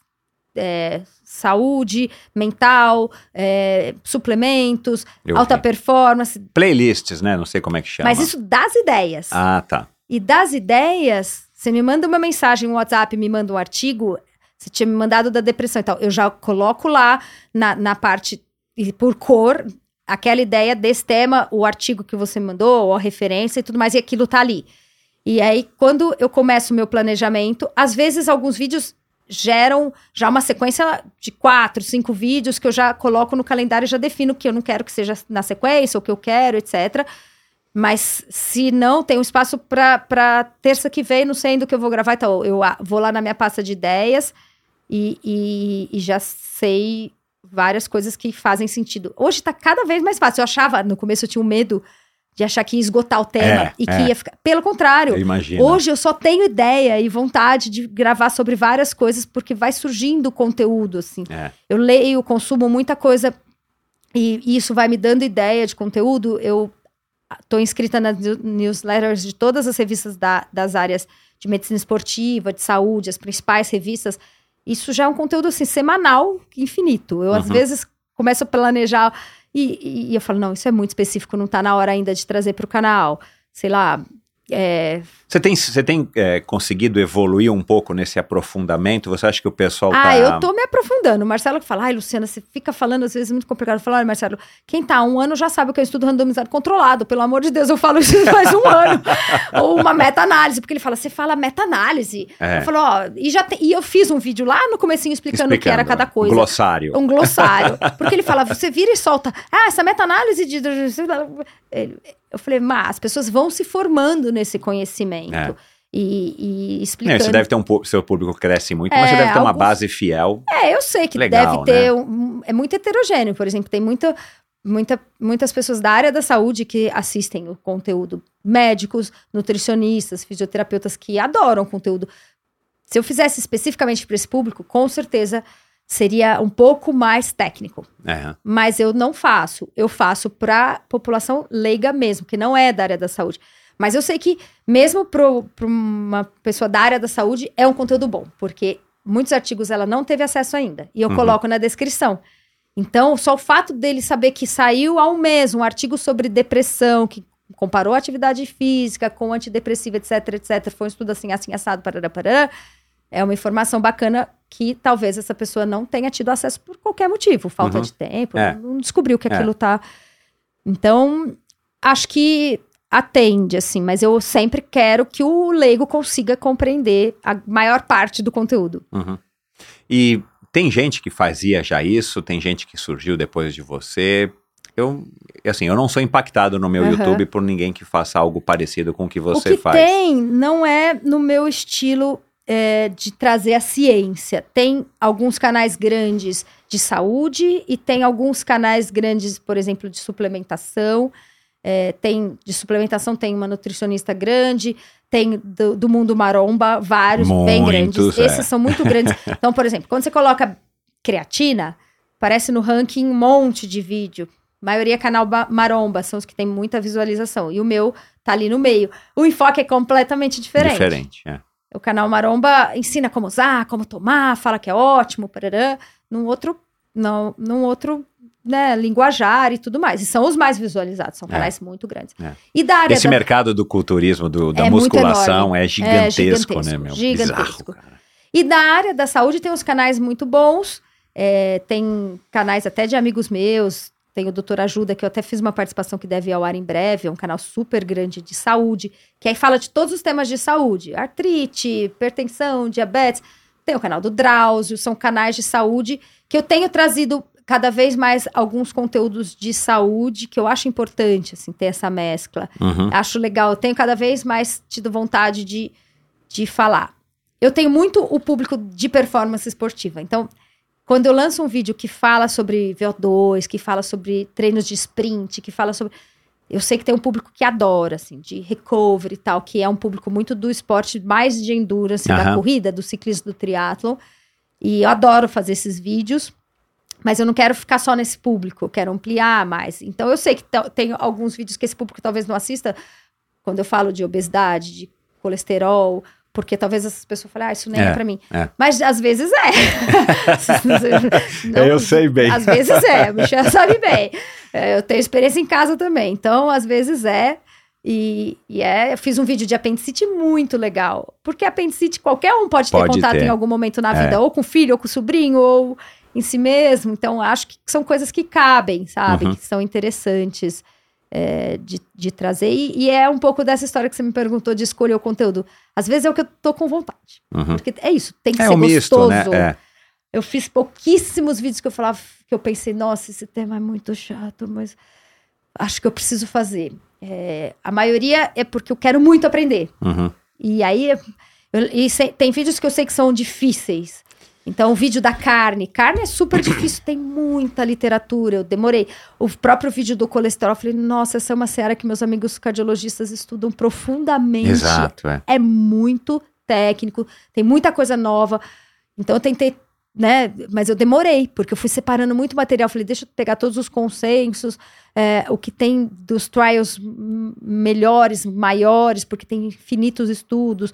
Não, não dava para abordar tudo, então Exato, selecionar é. só o que abordar dá um trabalhão. Uhum. Outros são mais fáceis. Por exemplo, retomar a cafeína só com atualização, mais fácil. é. Betalanina, vamos ver desse ano. Aí eu vou lá no, no PubMed e faço a busca só do, do lançamento do vídeo anterior até agora e vejo todos os artigos e, e- e escolho a literatura, é mais rápido. Uhum. E depois você chama algumas pessoas também, né? Você chama alguns médicos, você chama o Raquel Castanharo, Isso. né? Você chama algumas pessoas que são mais específicas também para dar uma dinâmica, Isso né, é muito legal, vídeo. eu aprendo bastante. É um quadro que é o Convida Lu. E agora a gente tá gravando num estúdio menor, porque o estúdio tá reformando, então não tô fazendo o convida, mas quando a gente voltar pro estúdio grande, aí eu vou gravar vários que já tinha, eu já tinha colocado na, na fila lá das pessoas que eu gostaria de, de Uhum. receber. Porque, obviamente, sempre tem, sempre, para acho que todos os temas, alguém que sabe mais do que eu. Aham. É uma honra, né? Receber Então. alguém para falar sobre a, a área que é a especialidade da pessoa. Uhum. É, então, a gente vai continuar com, essa, com esse quadro que é legal, mas quando a gente voltar para o estúdio grande. E para você tem sido uma super oportunidade de você aprender, é óbvio, né? Nossa, Porque você está total. pesquisando, você está indo atrás. Então você deve estar Total. assim, tipo, fazendo como se fosse uma pós-graduação, né? Em Não, é genérica de maluco, qualidade de assim. vida e saúde. É, é impressionante a quantidade de coisas que eu estudo. Eu falo que minha cabeça fica. É, dá nó de tanta informação. é, que. é Aquela história, a gente falou sobre isso das outras vezes, né? O jeito que você usa o tempo. Porque às vezes eu passo um domingo à tarde lendo 20 artigos. E eu não fazia isso antes do canal. eu li as coisas de transplante, mas em geral não era no domingo à tarde, era Aham. durante a semana, no trabalho. Aham. É, que, pô, trabalho com transplante há tanto tempo, então é mais fácil só ler ó, da especialidade, né? Ultra especialidade. E hoje eu preciso, de repente, estar me informando sobre algumas coisas muito complexas. E é esse é o grande diferencial do Fala Lu, porque se eu quisesse trazer o mesmo conteúdo superficial, era 10 minutos para preparar. Uhum. Porque o superficial tem blog, site, em outros vídeos do YouTube. Mas eu não queria fazer mais do mesmo. Eu falei, Exato. Não vou gastar é. meu Você tempo para fazer algo que já tem. E, e- e a diferença é trazer essa informação que, por enquanto, é acessível a quem é da área da saúde. Porque quem não é da área da saúde nem usa, por, exemplo, o PubMed para nada. E a gente vive ali dentro, né? Eu falo que gente- eu vivo dentro do PubMed porque é, é uma biblioteca especializada, a pessoa precisa ter um pouquinho de conhecimento científico para entender o que está escrito, precisa dominar o inglês, porque é só inglês. Uhum. Eu sei que na população brasileira já tem muita gente que nem, nem Exato, domina é. o inglês, é já uma teria barreira enorme. teria essa barreira e depois a pessoa começa a ler, não vai entender nada, é muito termo técnico. E, e depois ela recebe a informação via um blogueiro que está querendo vender um produto e traz uma informação totalmente enviesada. Ou às vezes até da mídia não especializada, que às vezes eu falo do mesmo artigo que, sei lá, sai numa matéria de CNN, Globo, etc. E eles botam um título que não é aquilo. É, o título para vender, né? As é capas bem da isso, revista é. Veja, né? As capas da É, Super Interessante. É. Eu falo, eles estão falando a mesma coisa, mas não é o jeito que parece, né? Aham. Até porque ciência é tão complexo. Eu falo, é muito difícil é, ser preto no branco, ser sim ou não. Uhum. É muito tênue Uhum. e, e muito. É, você falou em algum lugar que eu li verdade transitória. É verdade né? transitória, porque hoje a gente tem a melhor evidência que é baseada num estudo feito com dois grupos de 200 pacientes em ambiente controlado, etc. E, e aí a coisa sai para o mercado. Vamos falar de um análogo de GLP-1 que está super na moda, um Ozempic. Então, Uhum. o primeiro estudo é um estudo controlado, randomizado, duplo cego, como tem que ser, o melhor grau de evidência, feito controlado. E aí depois o remédio tá na população geral. E aí sai estudo que acompanhou 100 mil pessoas. É outro outra resultado. coisa, Então, para é. ver evento adverso, hoje tem saído muito, é, muito estudo sobre evento adverso dessas medicações, porque tem muita gente usando. Então, algumas coisas que são tão infrequentes que no estudo com 200 pessoas nem aconteceu Exato. mas que não deixa de ser relevante, é Uhum. importante. Então, por isso que eu falo, são verdades transitórias, porque daqui talvez 10 anos a gente descubra que essa medicação causa alguma coisa que hoje não tem como responder, porque tem dois, três Claro. anos, entendeu? E é isso que não é porque o ovo era o vilão e hoje o ovo é o bonzinho, é porque a ciência evoluiu. É. Não é, ele não mudou o- É, a o composição ovo é a do ovo, o ovo é o mesmo ovo. Mas a, a, a gente fez uma hipótese que lá atrás a gente nem tinha feito, porque a gente às vezes não sabia nem como medir, ou não tinha como medir. Então hoje a gente consegue, por exemplo, ver o DNA. A gente não conseguia ver o DNA 30 anos atrás. Uhum. De, né? Então tem muita coisa saindo de músculo, essa questão músculo-cérebro e tudo mais, porque hoje a gente consegue ter uma precisão diagnóstica, de evidência, desde estudo in vitro, em animais. É muito legal. Eu estou coordenando o laboratório de investigação médica do nosso serviço, que é um laboratório de pesquisa básica. E eu fiz muita pesquisa básica lá atrás, tinha ficado meio afastada. E esse ano eu ainda ganhei esse cargo. E eu adoro, mas eu estava afastada da pesquisa experimental que a gente faz em rato, em suíno. E agora eu voltei, estou coordenando o laboratório. E é super importante. Então a gente escuta muita gente falar, ah, pesquisa em rato, mas é da pesquisa em rato que surge aquela ideia. Eu lembro da gente estudando N-acetilcisteína 15 anos atrás em ratinho. Agora eu tenho um vídeo no canal sobre NAC, a N-acetilcisteína, em humano, para longevidade, para atividade física. Mas lá atrás a gente fez o estudo lá no meu Lean de NAC no ratinho, para mostrar que ele ajudava na recuperação pós-operatória, etc. Então começa lá, demora 15 anos.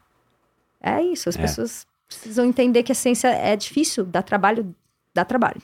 E que bom que tem gente como você e tantos outros que se interessam e se dedicam, né? Muitas vezes até é uma isso, vida eu acho isso, que é um, né? é, tem muita gente que bom, muitas pessoas muito boas até divulgando ciência em rede social. Tem uns canais grandes no Instagram e tal, no Instagram principalmente, de divulgadores científicos. Uhum.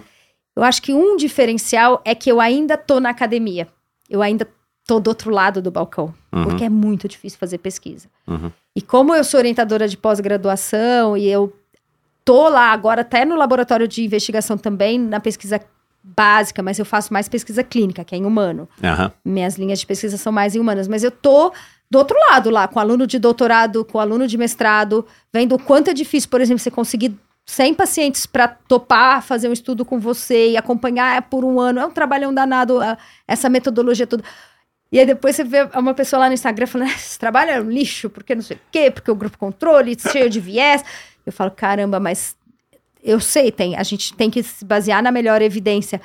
Mas só quem está do, do outro lado também consegue valorizar o trabalho do pesquisador, assim, de entender que não é nada fácil. E a gente precisa, né, de toda essa cadeia, desde, o mestra- desde a iniciação científica do aluno, do mestrado, do doutorado, as pessoas que ficam na academia, porque senão não vai ter esse conteúdo, Exato. né? Se Uhum. só quiser fazer YouTube ou Instagram. ou- Então, todo mundo é importante.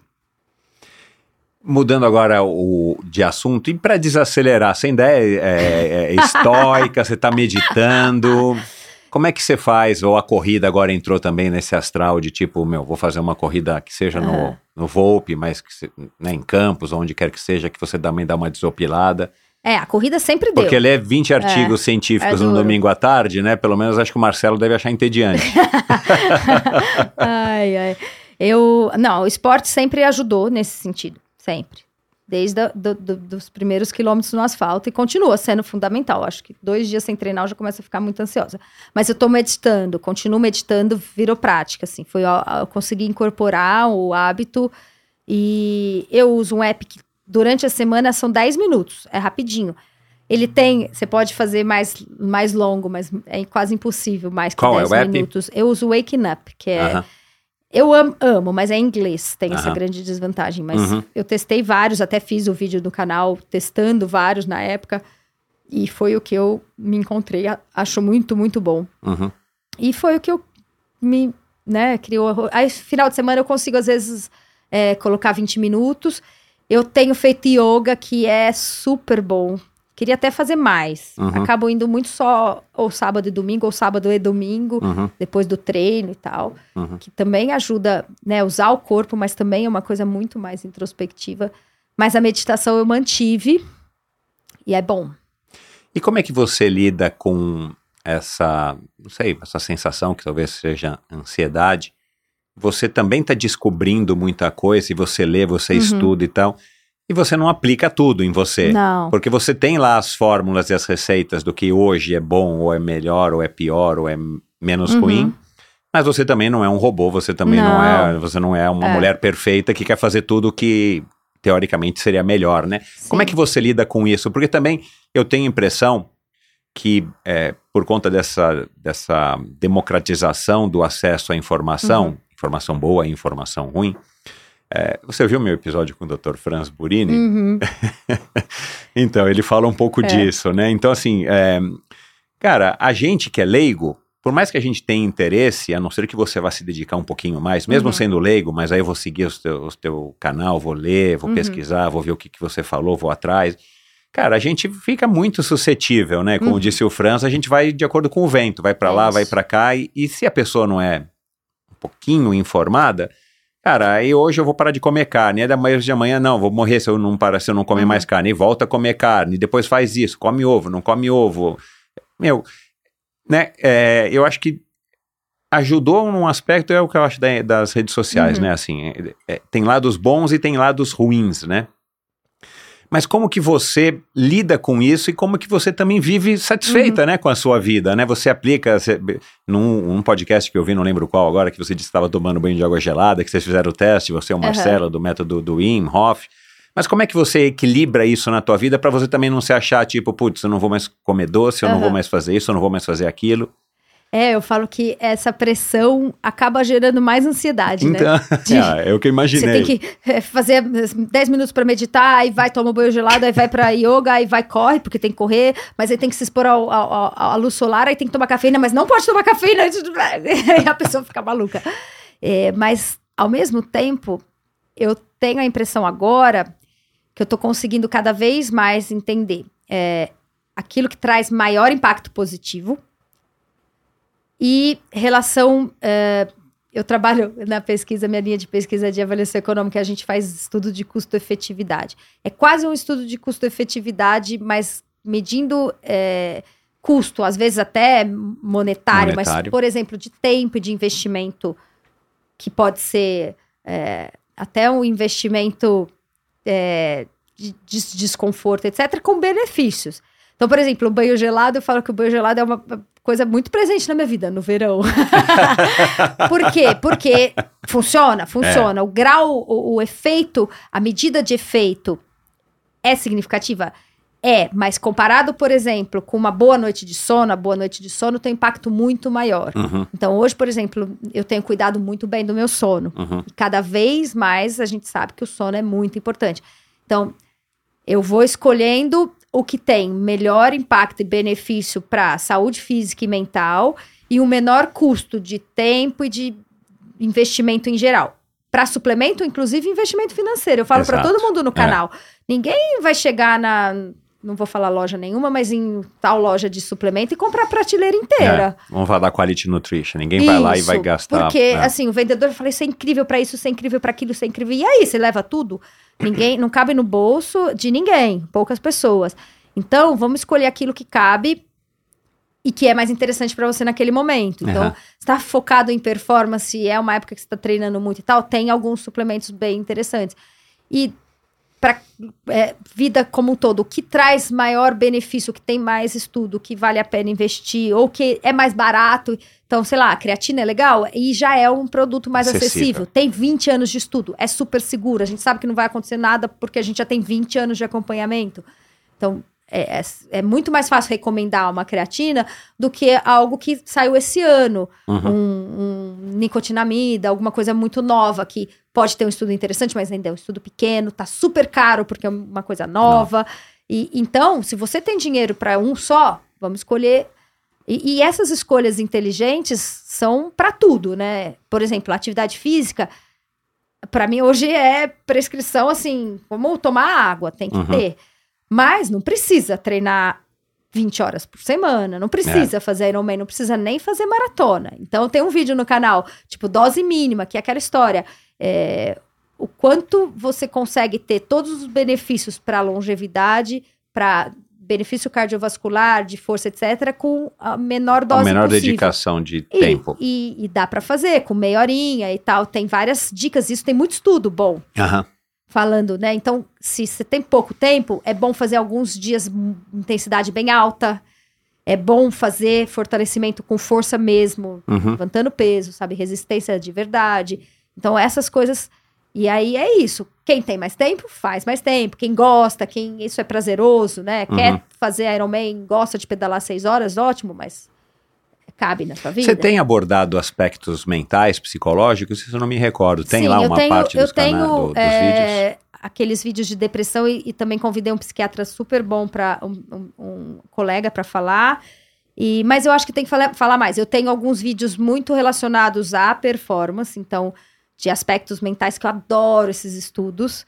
Então, força mental no esporte, por que desistimos ou por que não desistimos. E aí tem vários estudos legais, esses estudos de placebo com ciclista, sabe? De, Aham. de você fala pro cara que ele tá tomando um negócio e ele fica mais cinco minutos no time trial. Uhum. O negócio era nada. É, a Odara que eu te falei, né, que já teve Uhum. aqui, já teve aqui, ela tá fazendo uma pesquisa sobre a influência da cor da bebida, É, né, do tem suplemento já no artigo. desempenho do Tem- tem um atleta, do estudo- ciclista. Tem um estudo que eu, que eu coloco que eles davam um líquido que era incolor e um líquido vermelho. É, exato. O líquido é. vermelho, ela tá cara- participando disso. É, o cara com o líquido Vermelho, vermelho. e amarelo acho que dão um mais resultado. Potência mais alta, etc. Fiz com música. Tem os estudos ótimos. Ah, que legal. Música melhora a performance. Aham. Por isso é proibido. Em- em- o profissional não pode ouvir música na- numa maratona. É proibido, ele é desclassificado. E no triatlon também, né? Mas no É. triatlon dizem que é, É. questão de segurança e tal. É, na bike a gente Mas entende, o recorde né? dos 800... Tem um recorde ainda que foi batido com música. Eu falo no vídeo, Ah, eu levantei esse dado. Porque não era proibido. E, foi ele, e o técnico escolheu uma música que sincronizava o RPM. Esse é o melhor tipo de música. Tem dois tipos de efeito da música. Um que é pra Dá sincronizar, ritmo. pra dar ritmo, que na corrida, putz, sensacional. Então, a, a batida. E outro que não, que é só a motivação da música, escolher músicas que você tenha É, uma afinidade, relação, uma né? relação afetiva. E, e tem estudos bem sérios, legais. E aí tem um dos recordes que ainda foi com música, porque era Caramba, eu permitido e não, ainda não foi legal. batido, mas hoje é proibido. Que legal. Super legal. É, vira e mexe, é, eu que vou muito no assunto do podcast, eu Aham. recebo algumas, algumas notícias, informações, o Spotify vira e mexe publica, né, os Uhum. efeitos positivos da É. música, não no esporte necessariamente, mas os efeitos da música e, e até do podcast, da voz e tudo mais, né. É, teve, né, no finalzinho do ano passado, né, ou de 2023, o sétimo encontro da família Haddad, né, que eu fiquei sabendo.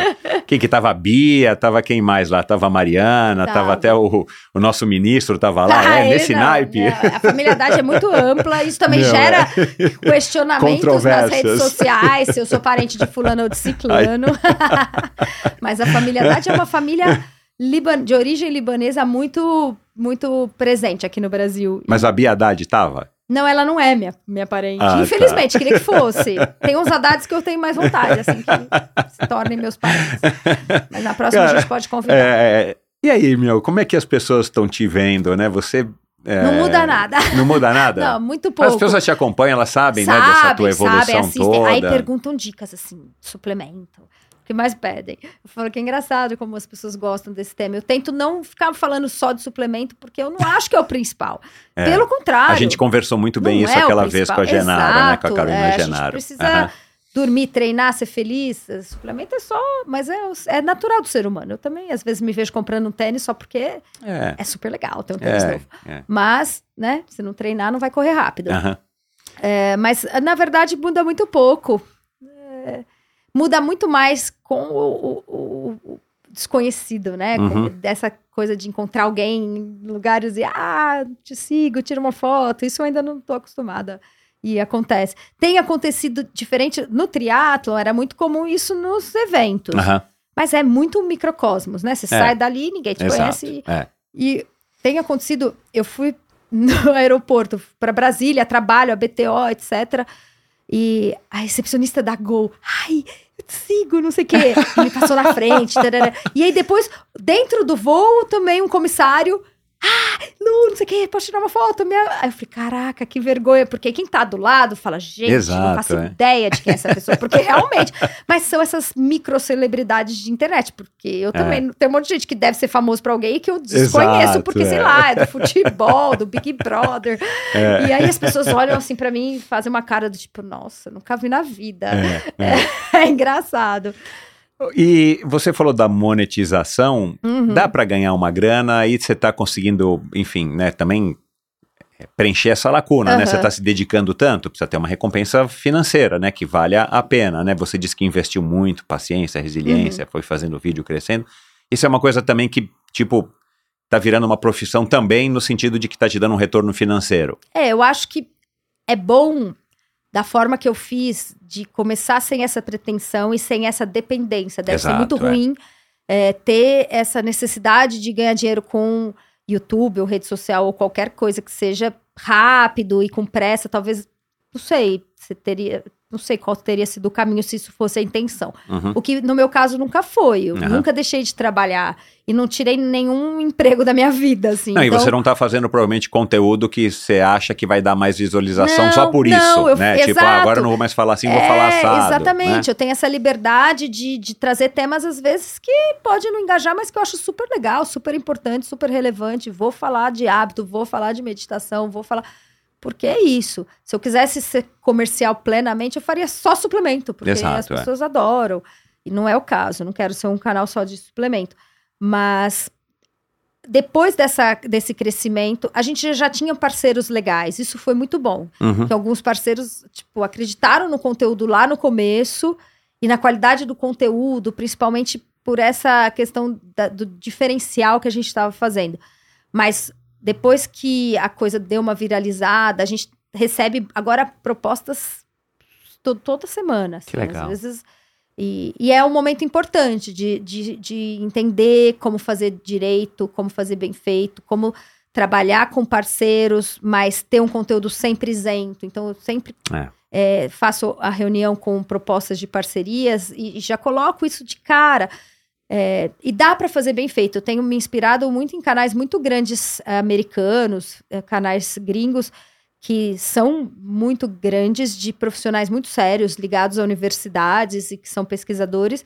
E todos eles têm eh, publicidade, trabalham com parceria de marcas. Uhum. E dá para fazer com isenção. Então, Exato. é. eu tenho feito vários eh, trabalhos com marcas e o conteúdo é meu.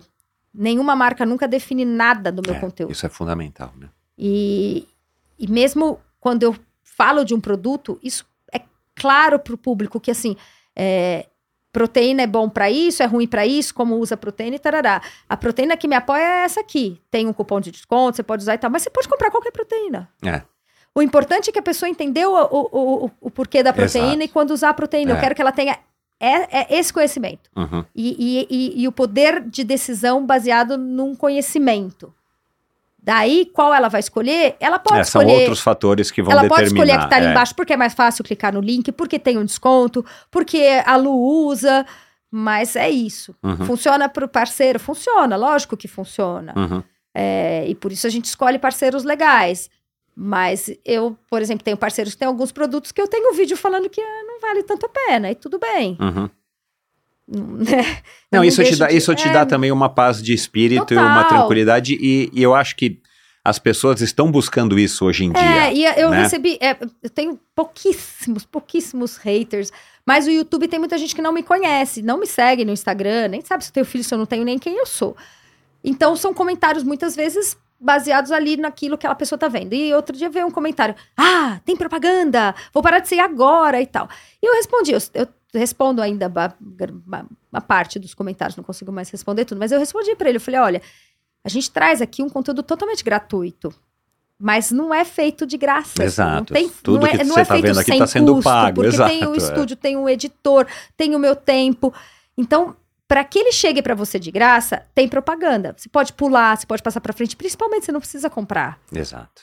Mas a outra opção seria eu fazer um curso pago. Eu recebo proposta toda semana de fazer curso. Eu poderia A fazer um Raquel curso. faz muito bem, né? e tem muita cursos. gente que faz, ganha muito dinheiro. Uhum. Só que no curso eu vou dar o, o conteúdo para quem pode pagar. É.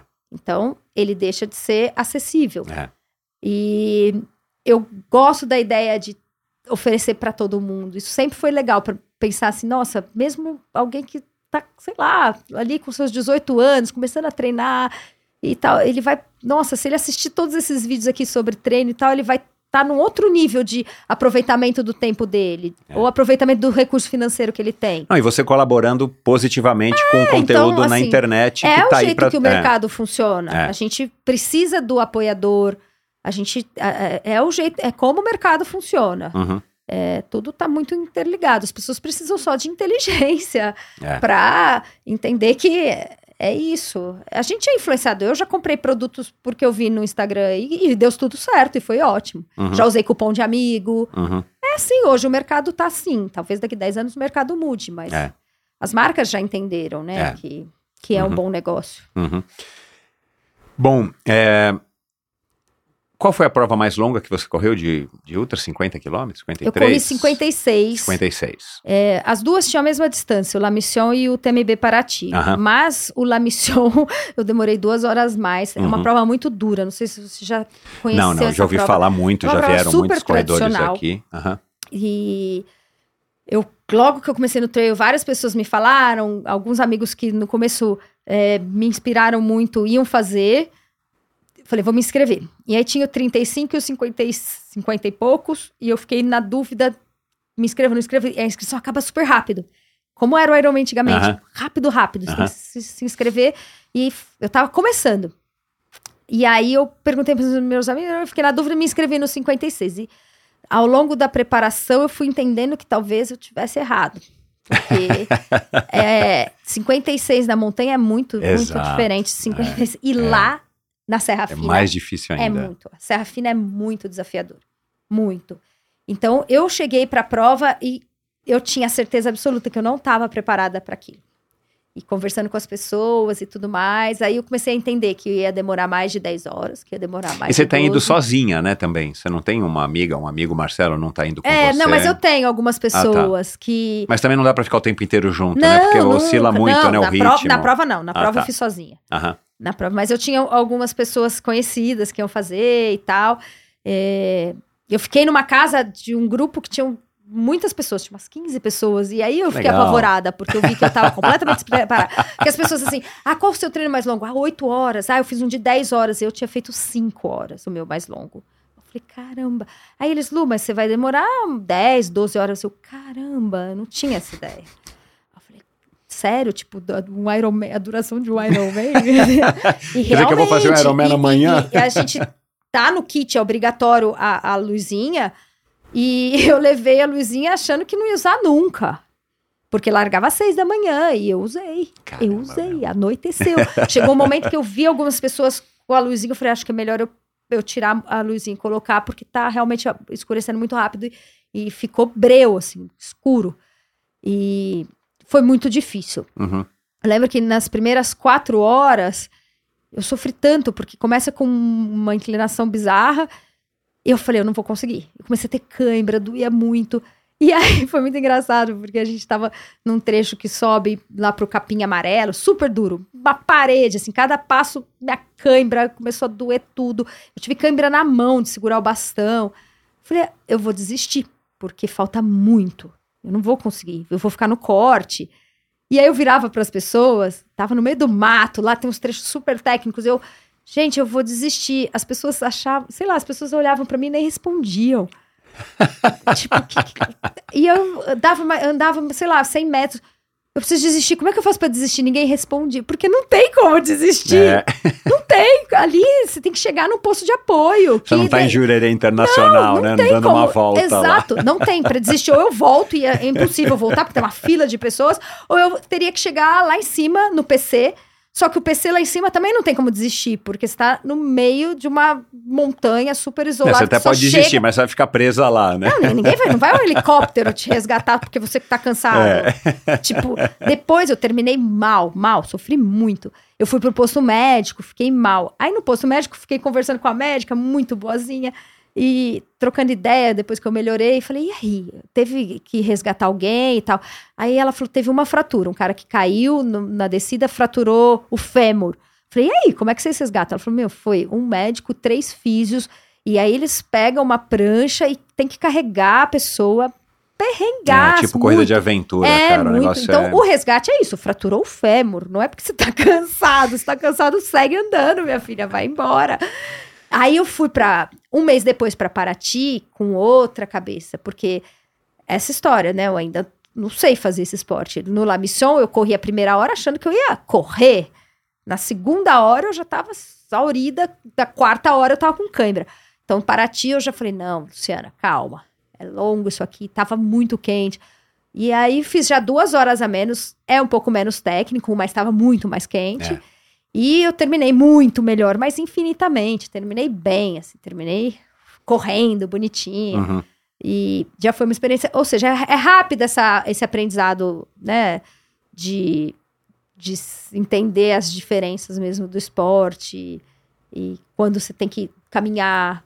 Por exemplo, pegar água no posto, comer bem, isso faz muita diferença. Uhum. Super legal entendendo, assim. Uhum.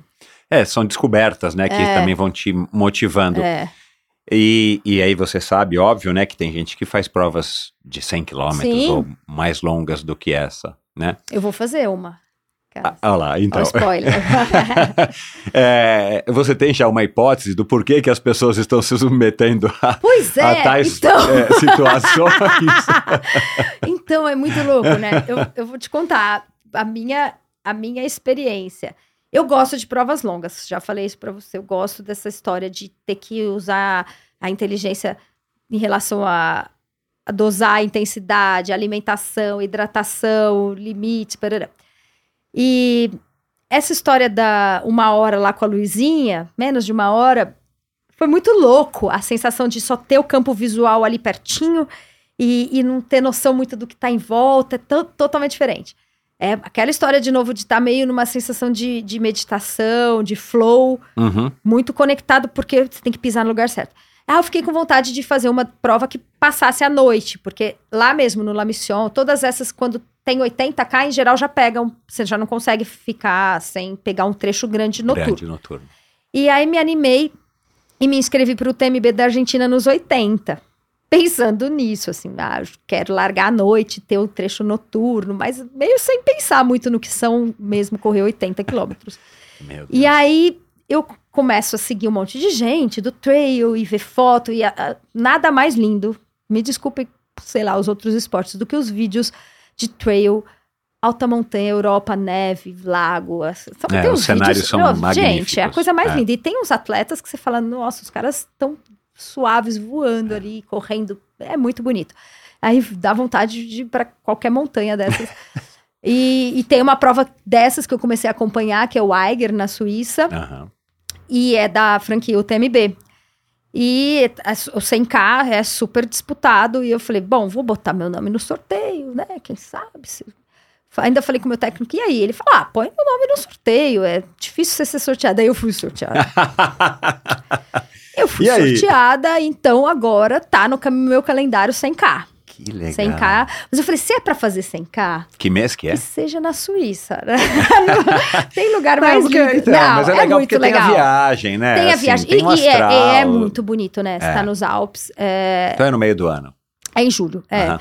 E eu também tô no sorteio do Mont Blanc, que é mais difícil ainda. O, prim- É. o mais concorrido é o sorteio do Mont Blanc. Você tem que ter os Stones. Eu consegui os Stones, porque eu fiz Paraty.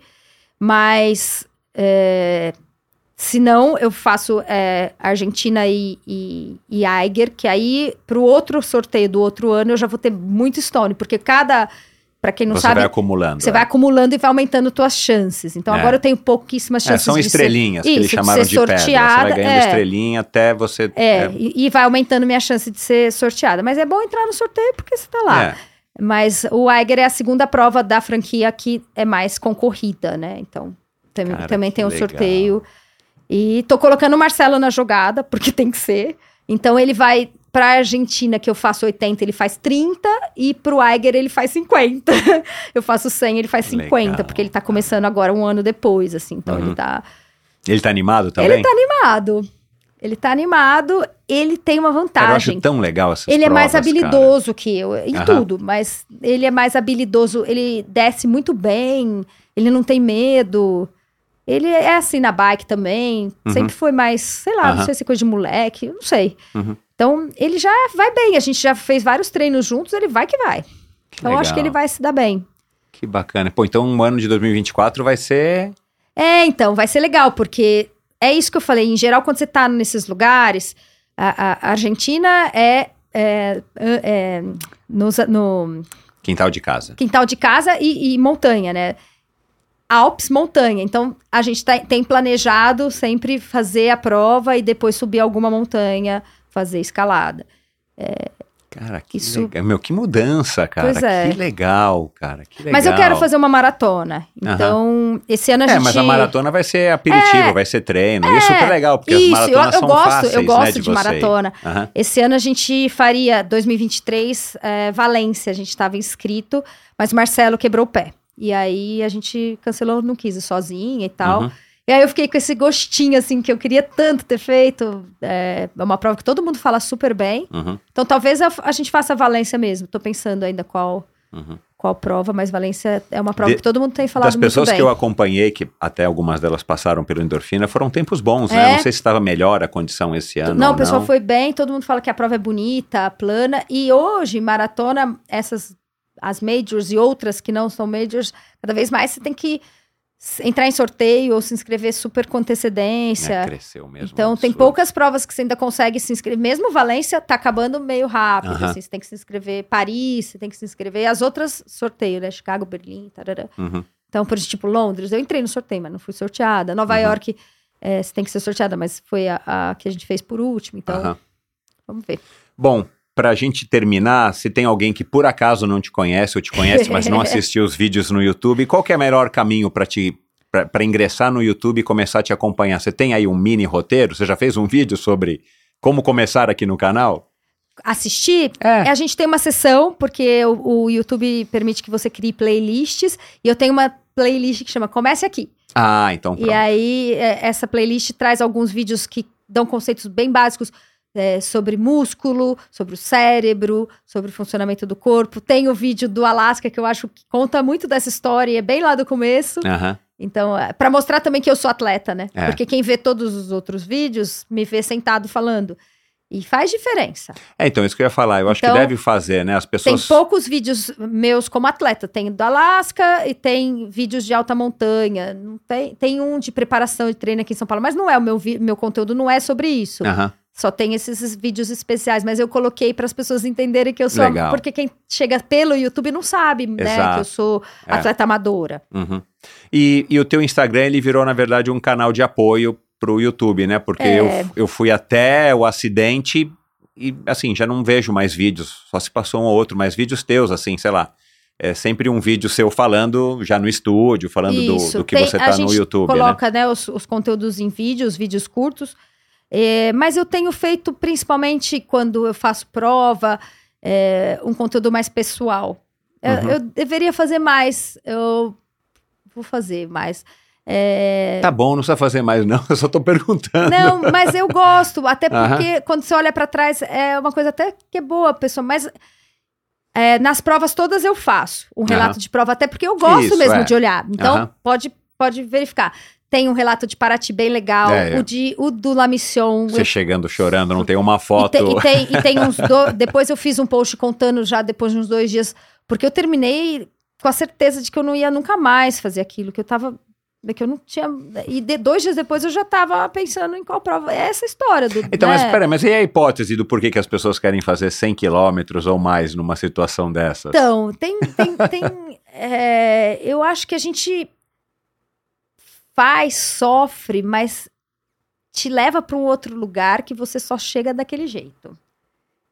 Marcelo Glazer falou É, isso aqui, hein? Então, assim, eu fico com aquela memória na minha cabeça batendo ali, da mesma forma que eu tenho do- das provas em Kona, de Floripa, do meu primeiro Iron. É uma memória tão forte, tão forte.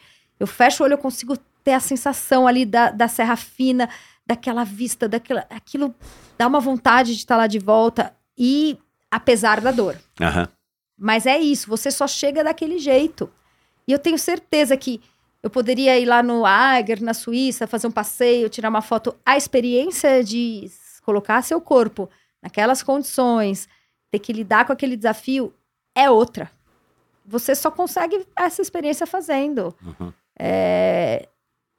Óbvio que eu, eu sou contra as pessoas se jogarem nessa experiência sem uma preparação. Então, Uhum. assim, se eu vou.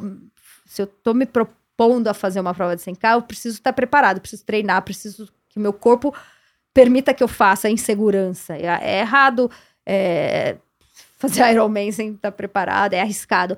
Mas acho que dá. Tem tanta gente aqui no, no, no seu, no seu podcast que fez coisas muito mais desafiadoras, em idades até mais avançadas É. que a minha. Ou seja, o nosso corpo permite isso, só que eu preciso que ele esteja preparado. Então a Exato. ideia é preparar o meu corpo para fazer nas melhores condições possíveis sem cá na montanha. Uhum. Agora a experiência é única, é e eu tô a- eu tenho a vontade. Tem que ter a vontade, é isso. Tem que olhar a foto e falar, eu quero muito passar por ali correndo, sabe? Se vai estar doendo muito ou se eu vou estar num mega flow, não sei, vou descobrir na hora.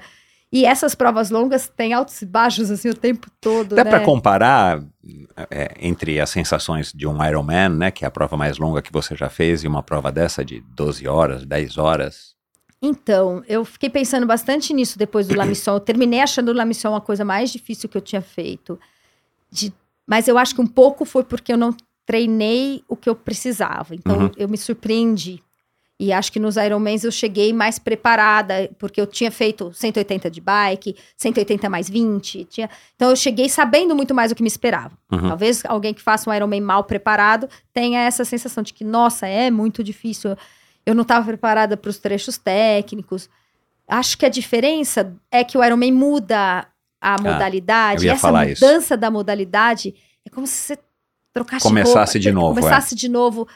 E, e 12 horas numa mesma modalidade é diferente. A, a vantagem do trail é que você tá sempre em lugares bonitos. Porque eu imagino É um que eu não contato muito mais faria- íntimo com a natureza do Isso. que né, no Eu já, agora eu já penso que fazer, sei lá, 100k no asfalto, num negócio enfadonho, já não é pra mim, não. Uhum. Não, te- não vejo São por as quê. provas de ultramaratona, né, Não na pista. vejo por quê. É, aham. Porque a- o legal de fazer uma prova tipo La Mission é que você cruza a Serra Fina. Você tá num lugar incrível que, mesmo no trekking, é de difícil acesso. E você faz correndo, você faz numa jornada única. Você tem vistas super bonitas. Aquilo é incrível. Então, isso é muito legal. É por isso que eu me coloco naquela condição. Porque eu tenho esse privilégio. Então, não tenho vontade de fazer só pra botar o meu corpo em sofrimento, tipo numa esteira. Não tenho vontade. Tá, tem gente que deve ter alguma motivação pra isso, mas eu não. Uhum. Se não. Por isso que eu falo, se é pra fazer que eu escolho os lugares bonitos, as provas com um visual interessante. E trail, em geral, preza por isso. Porque É. todo mundo que tá nesse esporte gosta, né? de- Não, e, e, e, e quando, como envolve montanha, envolve cenários, Isso. envolve. é, Em lugares que, em geral, são de difícil acesso. É. As pessoas ou chegam no trekking, mas não chega de carro. uhum. né? Sempre tem que ter. Isso também, coisas engraçadas que eu tô aprendendo. O trail running detesta estradão. Então, se a prova tem muito estradão, É. é, criticado. Estradão de terra, sabe? Aham. Então, campos, tem, daria pra fazer tudo estrada, porque é Campos do Jordão. É. Mas não, tem que sair pro meio do mato. Tem que ter é, trechos bem difíceis, de pedra, grota. Tem que ter um riozinho, tem que molhar o Molhar pé. o eu lembro pé. que as primeiras provas, teve uma prova que eu fiz, pequena, que tinha uma ponte a 20 metros.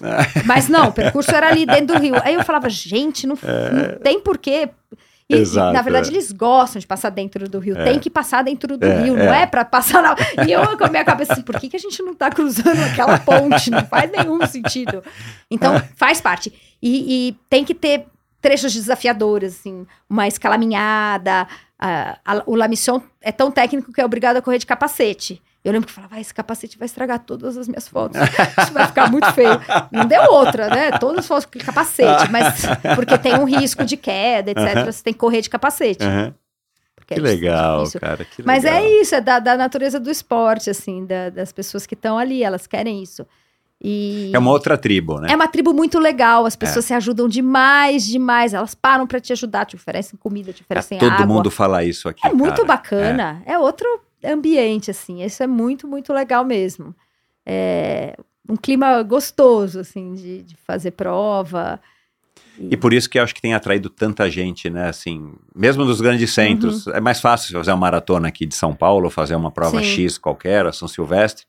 Mas a hora que você sai, vai pra trilha, vai fazer uma prova dessa, você sai dessa zona comum É, que eu acho que a corrida já tá dando uma saturada em muita gente, Uhum. né? Principalmente as pessoas que já estão com mais tempo correndo, né? Por isso que eu enxergo dessa maneira esse sucesso das corridas de montanha, que tem uma limitação também é, física, técnica, né? Não dá para você pôr 50 mil pessoas largando Uhum. Exato. uma prova ao É. TMB, que teria público, mas não mas cabe. Não cabe. Né? é. E ainda vai contra o espírito do, do negócio, né? Que é um, na preservação, na natureza, você respeitar, você ter contato.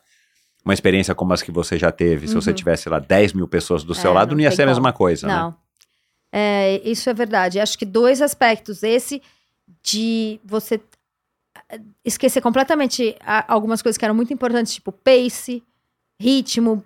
É, não Putz, existe, muda tudo, é. muda Não dá pra tudo. você falar, "Ah, vou É. fazer pra 4h30. Não, tem Não trechos que mesmo o profissional que tá, ele caminha. Uhum. E, e no TMB, no Campeonato Mundial. Não, com exceção do Kylian Jornet. Mas mesmo ele, ele caminha rápido com o bastão, mas Não, caminha. aquele cara, eu- olha, você vê os vídeos dele, meu, Impressionante. é humilhante. É humilhante. Mas, então você esquece o pace, que pra quem vem do asfalto é bizarro, que a gente no asfalto vive em função disso, né? É uma outra escala, É, né? De, de relação tempo, velocidade. E essa história do percurso, que o asfalto tem uma maratona ou outra que está num lugar bonito e tal, mas num dado momento o seu pensamento é capaz de estar em outro lugar. Hum, E você não cai. Não. Ah, eh, eh, Mantém o pace. Quem nunca, né? Tá, principalmente em treino, no Ibira, onde É. quer que seja. É, a Você- mente vai lá Às longe. vezes se lembra que precisa comprar um negócio e não sei o quê. No trail isso é impossível. Então, e eu me paro às vezes para olhar o horizonte, porque eu tem no, isso, né? No, no La Mission teve um momento que eu tava sofrendo tanto e muito concentrada no chão, no chão, no chão. Quando eu olhei o horizonte, me deu uma sensação de bem-estar, de gratidão, de felicidade. E aí eu falei, é isso que eu preciso fazer de vez em quando aqui para continuar, porque eu tava, eu queria desistir. E, e como não desistir? É olhar o horizonte. Aí quando eu olhei o horizonte, eu falei, olha onde eu cheguei, que lindo! Olha onde eu vou chegar, que lindo! Aí volta a olhar pro chão para não cair, olha, sofre, sofre, sofre, sofre. Aí olha o horizonte, não, caramba, olha onde eu tô, que bonito, parará. E isso é muito legal. É. E é, é, é- isso é terapêutico. Assim, para quem sai do asfalto, eu tenho certeza que todo mundo vai ter essa sensação. Uhum. Mas tem uma coisa: você tem que ser um pouco casca grossa.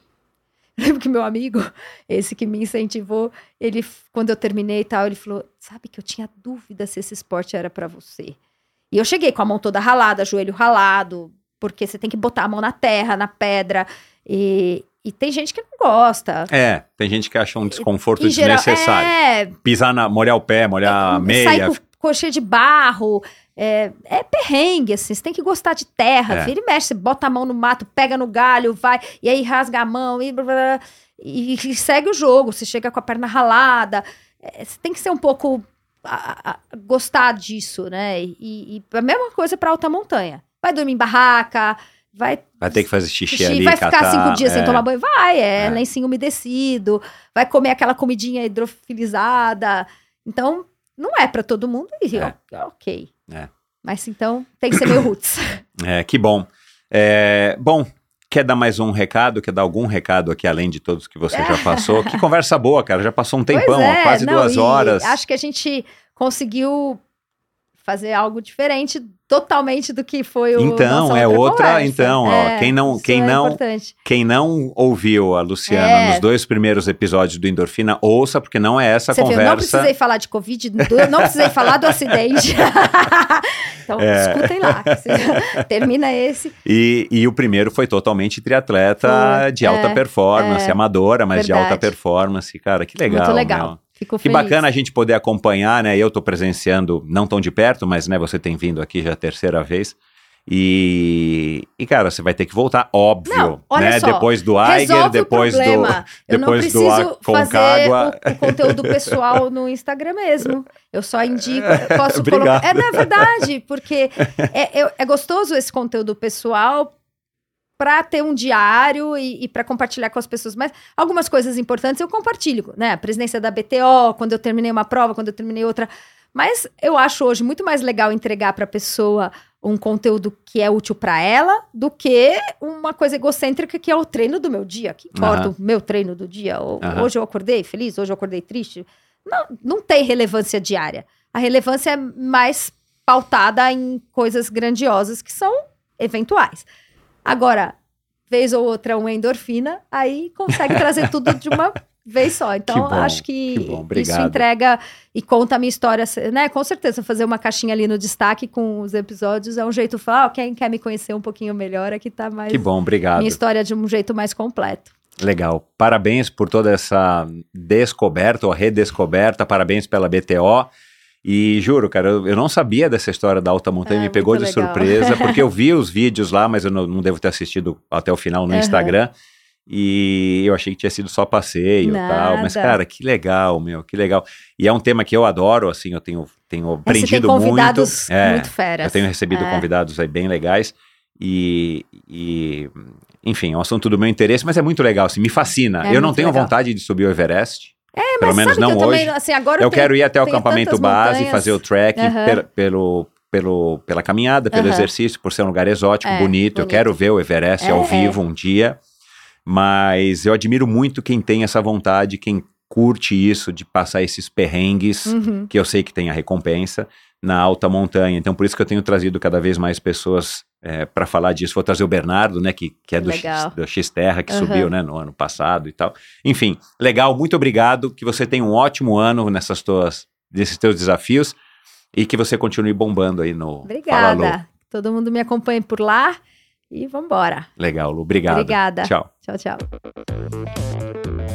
E é isso, então, muito obrigado pela sua audiência. Espero que você também tenha curtido esse bate-papo incrível com a, com a Luciana e foi muito bacana. Né? Vocês perceberam a minha surpresa com relação ao montanhismo, mas está sendo muito bacana acompanhar essa evolução.